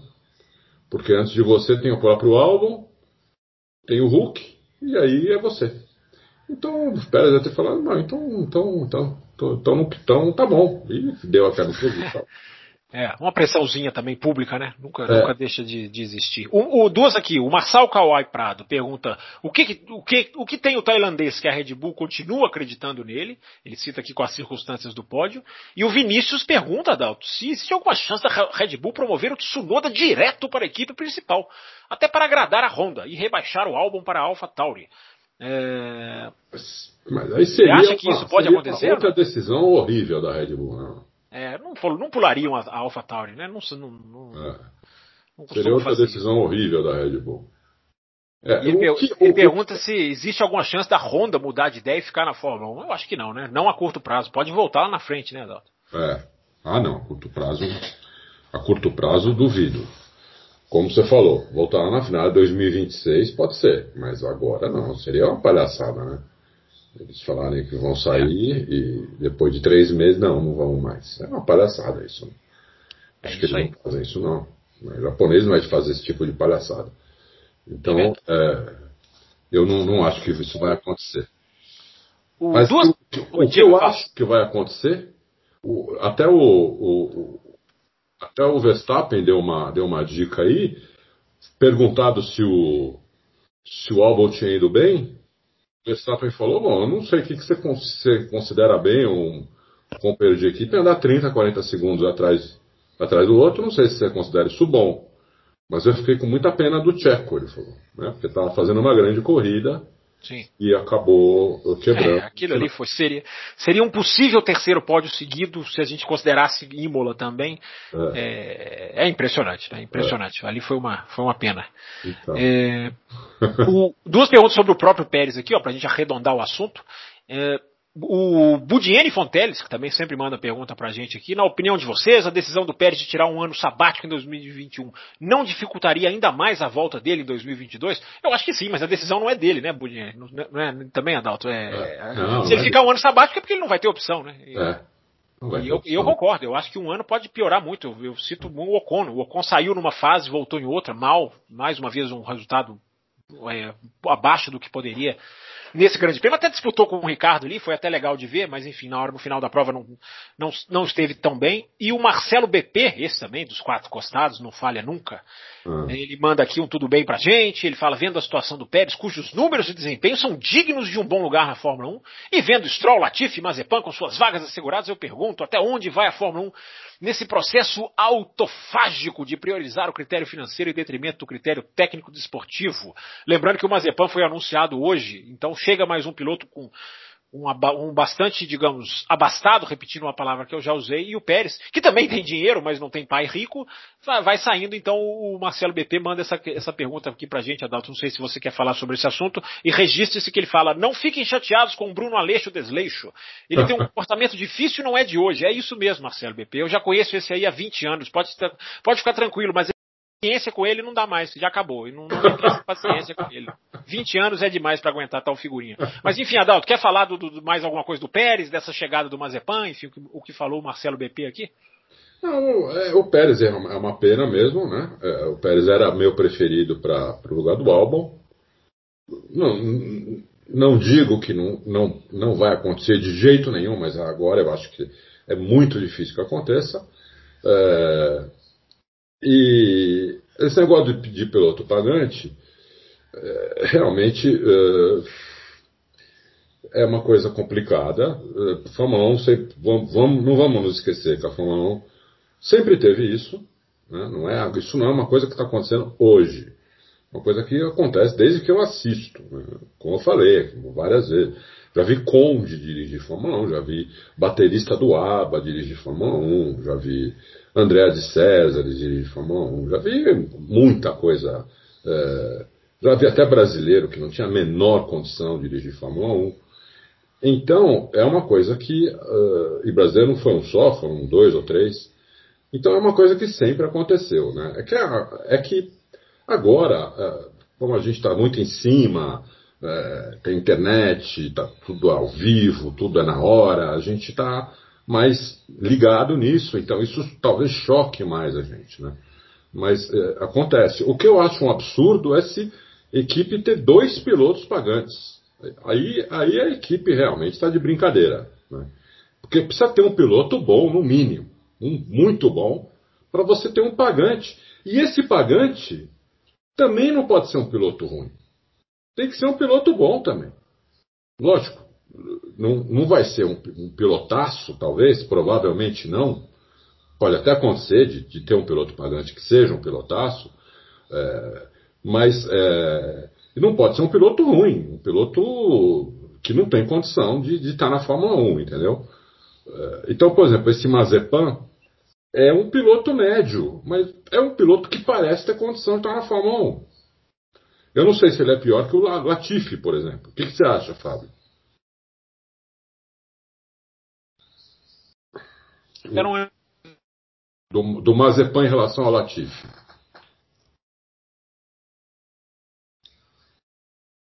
É, o mesmo nível. Tá, tá, tá cortando você. Você acha do mesmo nível? Bom, é. Tá te cortando bem, viu? Acontece, acontece, pessoal. O programa a gente não edita, o programa é como se fosse ao vivo. Mais... Então acontece. No mesmo... Aí, o Fábio nem, nem. Coitado, ele não percebeu ainda que está cortando ele. É... Mas está cortando. Deixa eu vou avisar ele aqui que está cortando. Está cortando você. Não, mas enquanto ele tenta voltar, é, é, isso que eu falei. Acho que a Fórmula 1 tem, esse, tem esse, essa característica. Todo piloto quer chegar na Fórmula 1. Né? Então, os que têm dinheiro, os que são muito abastados, se eles não conseguem chegar na base do na base do, do, do, do talento, só do talento, né, eles chegam na base da grana. Né? Agora, ele não consegue se manter lá. Esse, aí que tá. O piloto, ele muitas vezes ele chega na Fórmula 1, compra a vaga dele, né? E, e, e consegue ficar na Fórmula 1 dois, três anos, mas daí sai. Porque se manter lá é muito difícil. Porque a brincadeira é muito cara. Entendeu? Você precisa. Você não, é difícil alguém que tenha 20, 30 milhões de dólares para dar para a equipe todo ano. Né? É muito dinheiro. Entendeu? Até para gente bilionária é muito dinheiro isso. É uma brincadeira muito cara, entendeu? Então, aí que tá. Bom. Tá é... me ouvindo agora? Me ouve agora, agora, Dalton? Agora sim. Bom, legal, legal. Eu não fiz absolutamente nada, mas enfim, a internet parece que, que voltou a funcionar aqui. Vamos lá. Vamos, a gente com isso, você estava ouvindo a sua resposta, não perdi contato com você em nenhum momento. Você já respondeu aqui aos nossos ouvintes sobre a questão do Pérez, do Mazepan, enfim, o Marcelo BP. E agora nós vamos passar para as perguntas aqui para fechar o programa. Nós temos aqui 10 perguntinhas, o que eu chamo de perguntinhas aleatórias. Vou pedir para o meu caro Adalto responder em pai bola para a gente conseguir passar todas. A primeira do Nonato, Nonato que inclusive escreve para a gente que escuta o Loucos desde 2010. Escutava o Loucos com o mestre Edgar. Pede desculpa se não manda mais perguntas. E manda um abraço pra gente. Não tá desculpado não, senhor Nonato. O senhor faça o favor de mandar mais perguntas pra gente, é. porque nós gostamos dos, dos ouvintes, dos das antigas e os novos.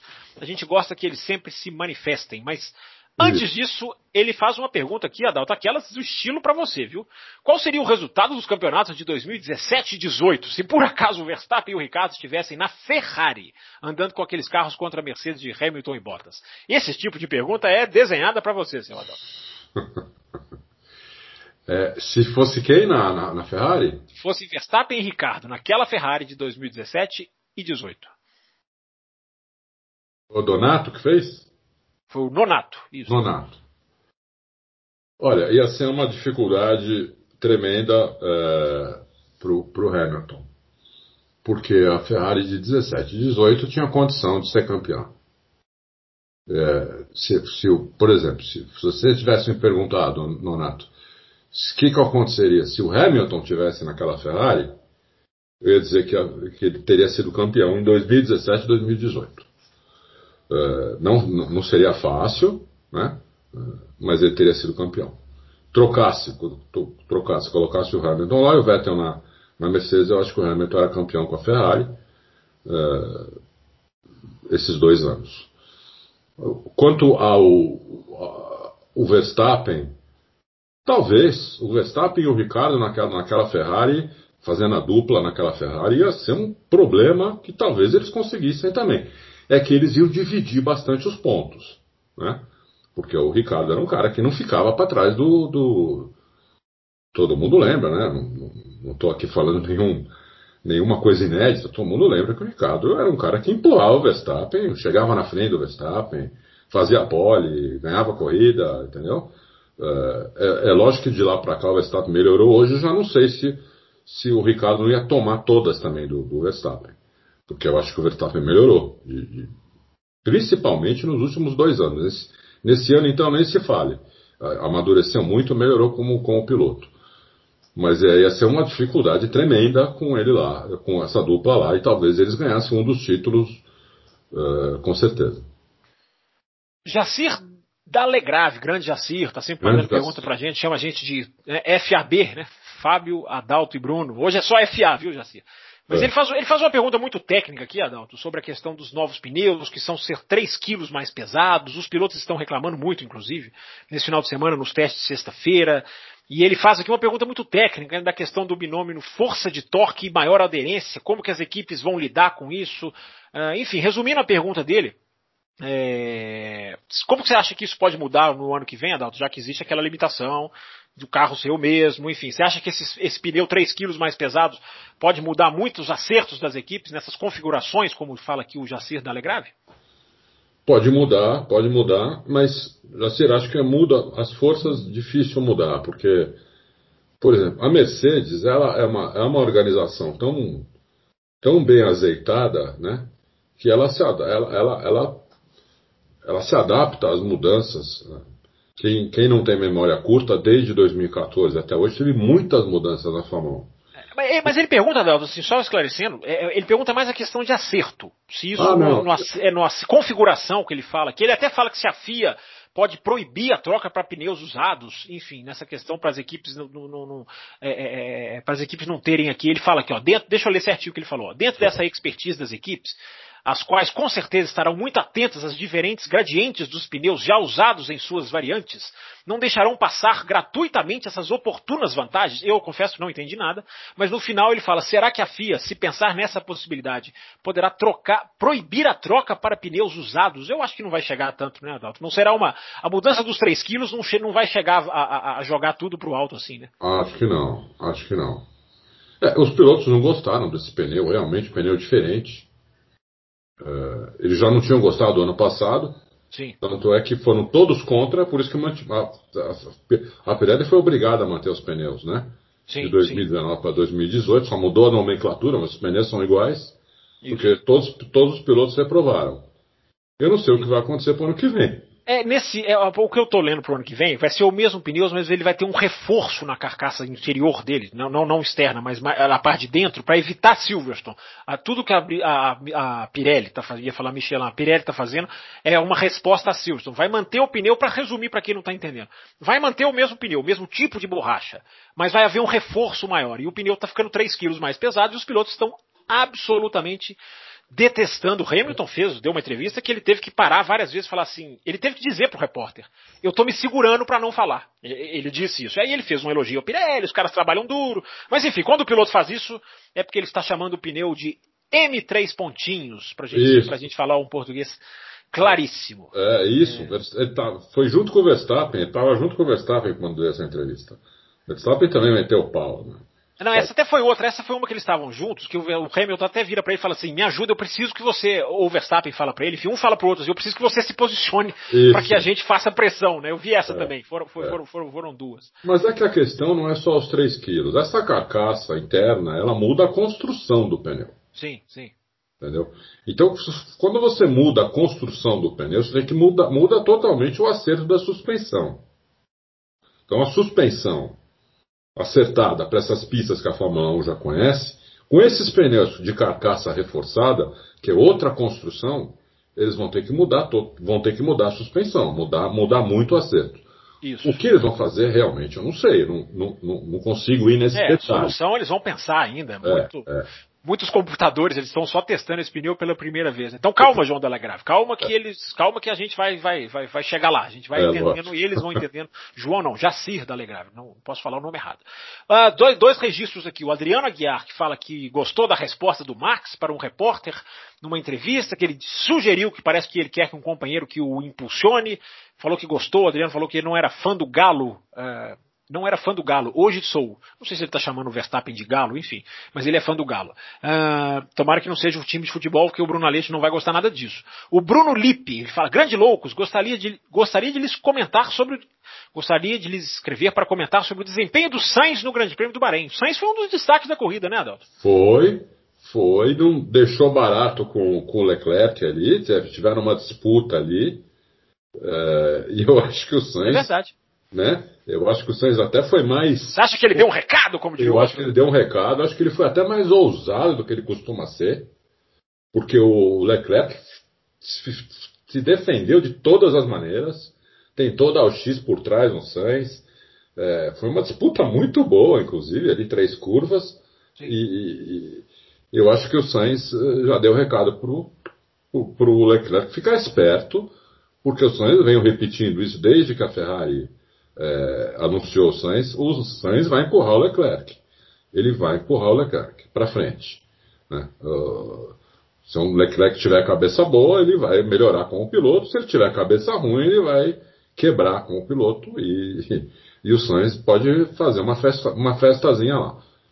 É, detalhe, o Vettel largando na frente do Leclerc duas corridas seguidas, hein? Pessoal que fica aí atacando o Vettel, fica, registre-se essa informação. É, o, é. O Alexandro, eu gostei do nome dele, porque é Ales, A-L-E-S, e depois vem o X, Alexandro Nascimento. Gostei uhum. do nome. Ele fala aqui, ó, na Stock Car os pilotos não podem usar o botão do push duas voltas consecutivas, com isso temos alternância de pilotos usando push na mesma volta. Se a gente acha que o uso do DRS em voltas alternadas poderia deixar as ultrapassagens menos previsíveis. Eu acho que não mudaria nada, o cara não ultrapassaria numa volta e ultrapassaria na outra. É. Quer falar sobre esse assunto, Adalto? A gente pode não, seguir. não, acho que é isso mesmo. Acho que você está Acho que não mudaria, não. Acho que, acho que é isso mesmo. Tá, a próxima pergunta aleatória aqui é do João Antônio. Aliás, ele não faz uma pergunta, não, ele faz um comentário muito legal. Uh, ele fala para a gente, gente comentar que na, pela primeira vez na história a Mercedes vai andar sem um campeão do mundo ao volante. A Mercedes nunca correu na, de Fórmula 1 sem um campeão do mundo com o volante. Você sabia disso, Adalto? Em 54, 55 o Fangio já era campeão. Em 2010, quando voltou, andou com o Schumacher, que já era campeão. O Quem 2000... falou isso? 2013 veio o Hamilton, o João Antônio. É, é uma observação muito interessante. Pela primeira vez na história da Mercedes, na Fórmula 1, ela vai alinhar sem um campeão do mundo. Uh, na sua. A não ser que chamem o Alonso, né? Mas enfim, não quero botar lenha na fogueira, tô brincando. É, é. mas, mas, mas, enfim, uma, é, uma, é, uma, é uma. Obrigado, viu, João? É uma informação legal, dessas bem interessantes mesmo da gente registrar aqui no podcast. Muito legal mesmo. Né? Deixa eu ver aqui mais quem é o próximo aqui na lista dos aleatórios. O Rafael Ferreira. Fábio Adalto, boa tarde. Durante a bandeira vermelha, mostraram dois fiscais de prova pesando peças da Ferrari. Por que eles fizeram isso? É uma verificação aleatória ou é devido a alguma troca de peça fora do normal, onde há necessidade desse tipo de verificação? É, esse eu posso responder. É, eles, quando eles trocam a peça, até o Joe Bauer está sempre ali, eles têm uma das. Não só a verificação visual, mas eles têm que pesar a peça mesmo, para garantir que a equipe não está trocando por uma peça mais leve, enfim, não esteja levando nenhuma, nenhuma vantagem. Isso. É, então é fica aí Fica aí registrado. O Aura Drummer, grande Aura Drummer, mais uma vez presente. Eu sei seu nome, viu, Aura Drummer? Eu já sei seu nome, você não vem brincar comigo. uh, ele fala aqui, ó, amigos, com as empresas usando cada vez mais os pilotos como representantes e a cara de seus produtos, marketing pesado, essas coisas, as falas polêmicas do Verstappen podem acabar prejudicando a carreira dele? Você acha isso, Adalto? Não, não. Eu, eu, eu acho que não. É... Não sei se ele está dando declarações tão polêmicas assim, né? É. Eu acho que não. Eu acho que, que o, o, o Verstappen é, é, é, é ele é assim, entendeu? Um cara franco, direto. As, as pessoas reclamam muito que pilotos de Fórmula 1 só dão entrevista eh, depois de falar com o assessor de imprensa e só fala as mesmas coisas sempre. O Verstappen é diferente. É verdade, lá, é verdade. É né? verdade. Ele vai lá e fala o que ele acha e dane-se, entendeu? Quer dizer, é, eu gosto, eu, eu, eu gosto de, de, gente assim, gente franca, entendeu? Às vezes é, eu não gosto do que ele fala. Né? Aí é concordar e discordar, faz parte isso, do jogo. Né? É, é concordar, exatamente, faz parte do jogo concordar ou, ou, discordar dele. Mas eu gosto do fato dele ser franco e falar o que pensa, entendeu? Sim. Você sabe o que está comprando. Se você, se você torcer para o Verstappen, você sabe como ele é, está torcendo. Eu, eu torcer para o Piquet né? Porque torcia demais para o Piquet. Né? E ele dava essas respostas atravessadas para a imprensa naquela época. Né? Ele continuou a falação, né? Inclusive deu uma entrevista semana ah, vai ser até morrer, ele não vai. As pessoas quando ficam mais velhas ficam mais desbocadas, o Bruno Aleixo é um exemplo disso. Ele não vai, ele não vai ficar mais, mais manso é, nunca, né? Exatamente. Deu uma entrevista semana passada, falou coisas que não devia, falou coisas, falou inverdades, entendeu? É meu ídolo, hein? Porque foi meu ídolo. Mas eu sou obrigado a reconhecer que ele falou lá coisas que não devia. E falou em verdades. E depois foi descaradamente desmentido, inclusive, por uma das pessoas que estava no, tava num assunto de, que ele falou e que não precisava ter falado. Então, é, é, assim, o Verstappen, eu gosto, de, eu gosto de gente franca, gente fala, gente que fala o que acha, entendeu? É, mesmo que vai vai, vai machucar um ou outro, mas pelo menos você sabe como é a pessoa. Boa, isso aí. Dino Júnior, ele faz uma pergunta técnica aqui, Adalto, para você daquelas, hein? É, ah. Ele fala que muitos anos atrás a Fórmula 1 era capaz de acelerar até 160 km por hora. Uh, ele não completou a frase aqui, enfim, ele deve estar falando numa, numa fração de tempo, porque 160 km por hora para a Fórmula 1 é nada praticamente. Mas ele, ele, continua dizendo que era, era capaz de parar completamente em 4 segundos. Você tem ideia, Adalto, da capacidade dos carros 2019 e 2020 nesse aspecto de, de, de, de distância, capacidade de frenagem? Eu não sei, eu, eu, nunca vi essa questão de quantos segundos o carro para. Você já viu, Adalto? Não, a gente, quando a gente faz o, o preview das corridas, inclusive tem o preview da última corrida, o preview da próxima vai sair amanhã. Quando ele diz amanhã, ele diz quarta-feira. Isso, é. Desculpa, é quarta-feira. É, tem um. Tem um, um, um, um, A gente coloca um vídeo da Brembo que faz é, os, os, freios de praticamente todos os carros da Fórmula 1. Eles colocam lá o tempo de frenagem. Né? Da, ah, da... Eles, eles, medem em tempo mesmo, em segundos. É. Eles não medem em metros, não. É. Não, eles medem, eles medem tudo. Em tempo, em metros, em força no pedal. Uhum. Eles medem tudo, a, da, da, frenagem mais forte que tem na pista. Sim. Então, é, de fato. Não tá pegando fogo aí, não, né? Não, eu não sei o que aconteceu. Não sei o que aconteceu. Soou alarme de incêndio. Aconteceu alguma coisa. Bom, é, eu, eu, não sei, eu não sei a 160 a 0, eu não sei quanto é, mas eu acredito que seja menos de 4 segundos. Pelo, pelos, pelos previews que a gente coloca, né, você tem aí. Uh, mas depende vezes... da velocidade também, né? Se o, cara, se o carro vem na velocidade máxima, depende então, de, de, qual, qual Por esses previews, as, as, velocidades são muito grandes, né? Geralmente os caras estão na, na, na, pior freada, na freada mais forte da pista. O cara vem a 320, acima de 320, para frear, para entrar numa curva, por exemplo, a 80 por hora. E o tempo de frenagem é um segundo e meio, um segundo ponto oito, entendeu? Então é uma frenagem que de mais de 200 km por hora em menos de 2 segundos. Então, imaginando isso, um carro a 160, que Fórmula 1 não é nada, 160, o cara está dormindo dentro do carro. eu, eu, eu, digo que é, deve ser muito menos de 4 segundos. Talvez um. Ah, sem dúvida. É, sem dúvida, sem dúvida, sem dúvida. É, vamos lá. A, a, deveria ser a última aqui da nossa lista, o cachorrão. É, os nomes são fantásticos, né? Ele pergunta se os resultados dá para apontar o Felipe Drogovic como um dos favoritos para a próxima temporada de Fórmula 2. Você colocaria ele entre os favoritos, Adalto? Ou você esperaria a definição da equipe? Isso, Ou você já coloca como favorito? Não, não. Eu, eu espero a definição da equipe. Nessa equipe que ele está, é muito randômica essa equipe aí.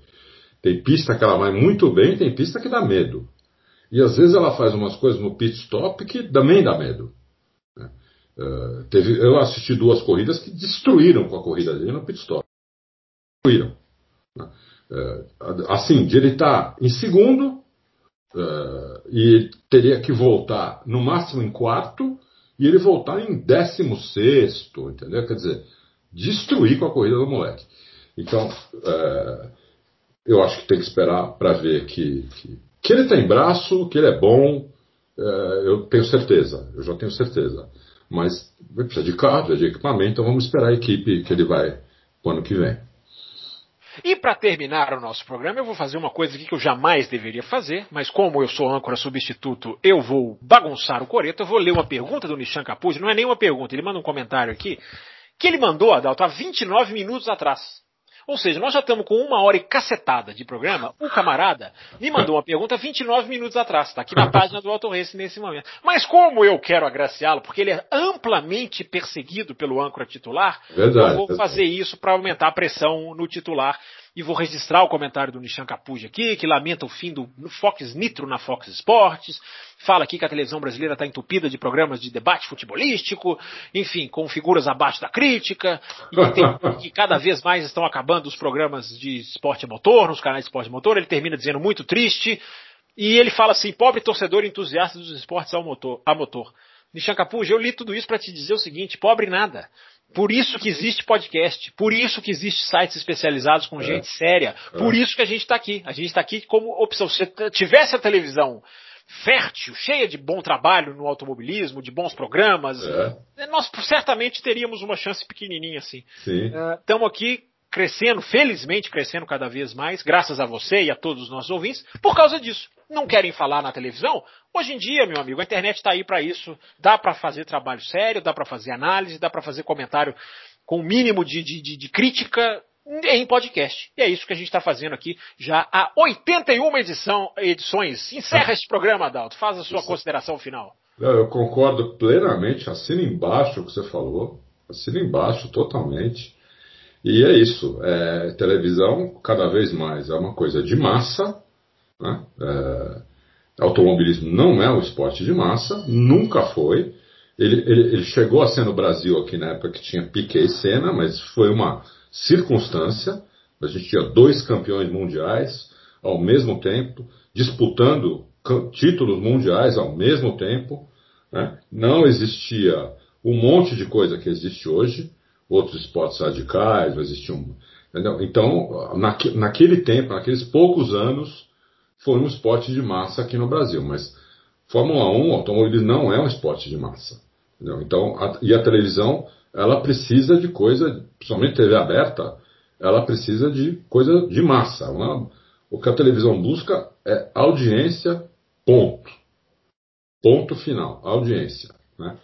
Então, a audiência é para a massa. A massa não está muito interessada, por exemplo, em ouvir um podcast de duas horas de duração, como a gente faz. E vocês ouvem com prazer, e tem muitos ouvintes é, que ouvem porque gostam, porque entendem. É, a gente não precisa explicar o beabá aqui, se a gente precisasse explicar o beabá de automobilismo, ia ser um saco também, entendeu? Então, é por isso que a gente existe. Senão, realmente. Imagina, se você tem podcast de futebol, você tem site bom só de futebol, acho que não tem, né? Até porque a televisão já é horrível, imagina se um, na internet como seria. Então, é isso. E eu, um dia eu hei de conseguir um podcast para falar de basquete junto com o Adalto Silva. Um ah, dia nós faremos, faremos um podcast de basquete. É... Mas enfim, gente. Chegando eu gostaria ao... também, Fábio, de alguém que fizesse podcast de cinema, porque é uma outra coisa que eu sou é vidrado, existe, existe. um pouquinho. Existe, existe. O Adalto também. O Adalto é um cinéfilo de marca maior. Sou, sou. é, Vamos lá, gente, vamos caminhar para o final aqui, agradecendo todo mundo, agradecendo todo mundo que nos ouve, que mandou pergunta. A gente brinca aqui, né, de, de, ancoragem ou não, mas o importante é a gente tentar atender todo mundo. Nem sempre dá, por mais que a gente brinque que respondeu, não respondeu, nem sempre dá. A gente espera que a gente tenha conseguido, pelo menos, citar o nome de todo mundo. Então a gente agradece muito. Uh, valeu aí essa, essa apresentação, elogiem o âncora, pressionem o próximo âncora que vai voltar, eu espero, né? Volte na semana que vem. E, e vamos curtir um grande prêmio, o Adalto definiu muito bem. Vamos curtir um grande prêmio diferente nesse final de semana, um circuito diferente, um modo diferente da Fórmula 1 correr. E espero que a gente possa vir aqui na segunda-feira, na terça-feira que vem, gravar um programa falando de uma boa corrida, né? Enfim, estamos precisando de grandes corridas, aquelas inesquecíveis. Tomara que aconteça. Independente disso ou não, contamos com todo mundo que mandou pergunta, todo mundo que está ouvindo. Muito obrigado. Até a próxima semana com a edição que será de 82. Estamos com mais edições do que aniversários de Bruno Aleixo já. 82 edições do Loucos por Automobilismo. O Adalto vai revelar, quer revelar a notícia da família ou vamos deixar o ouvinte com expectativa para ficar naquele, naquele, naquele, enfim, naquele suspense, né? O Adalto tem notícias da, da, da, da tá crescendo.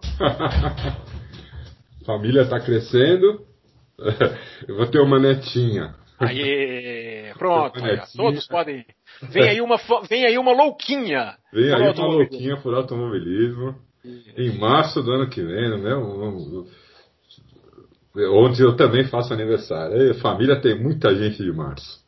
Que legal, que legal. Então, tenho certeza que nossos ouvintes ficam muito felizes com essa notícia e estamos precisando de mais ouvintes mulheres aqui nesse programa, hein? Gabriela Trindade não mandou pergunta hoje. Estamos é. precisando que mais meninas se manifestem. Vem aí Vem aí a netinha do Adalto para aumentar esse nosso time. Então, obrigado para todo mundo que mandou pergunta e na, até a próxima semana com mais um Loucos por Automobilismo.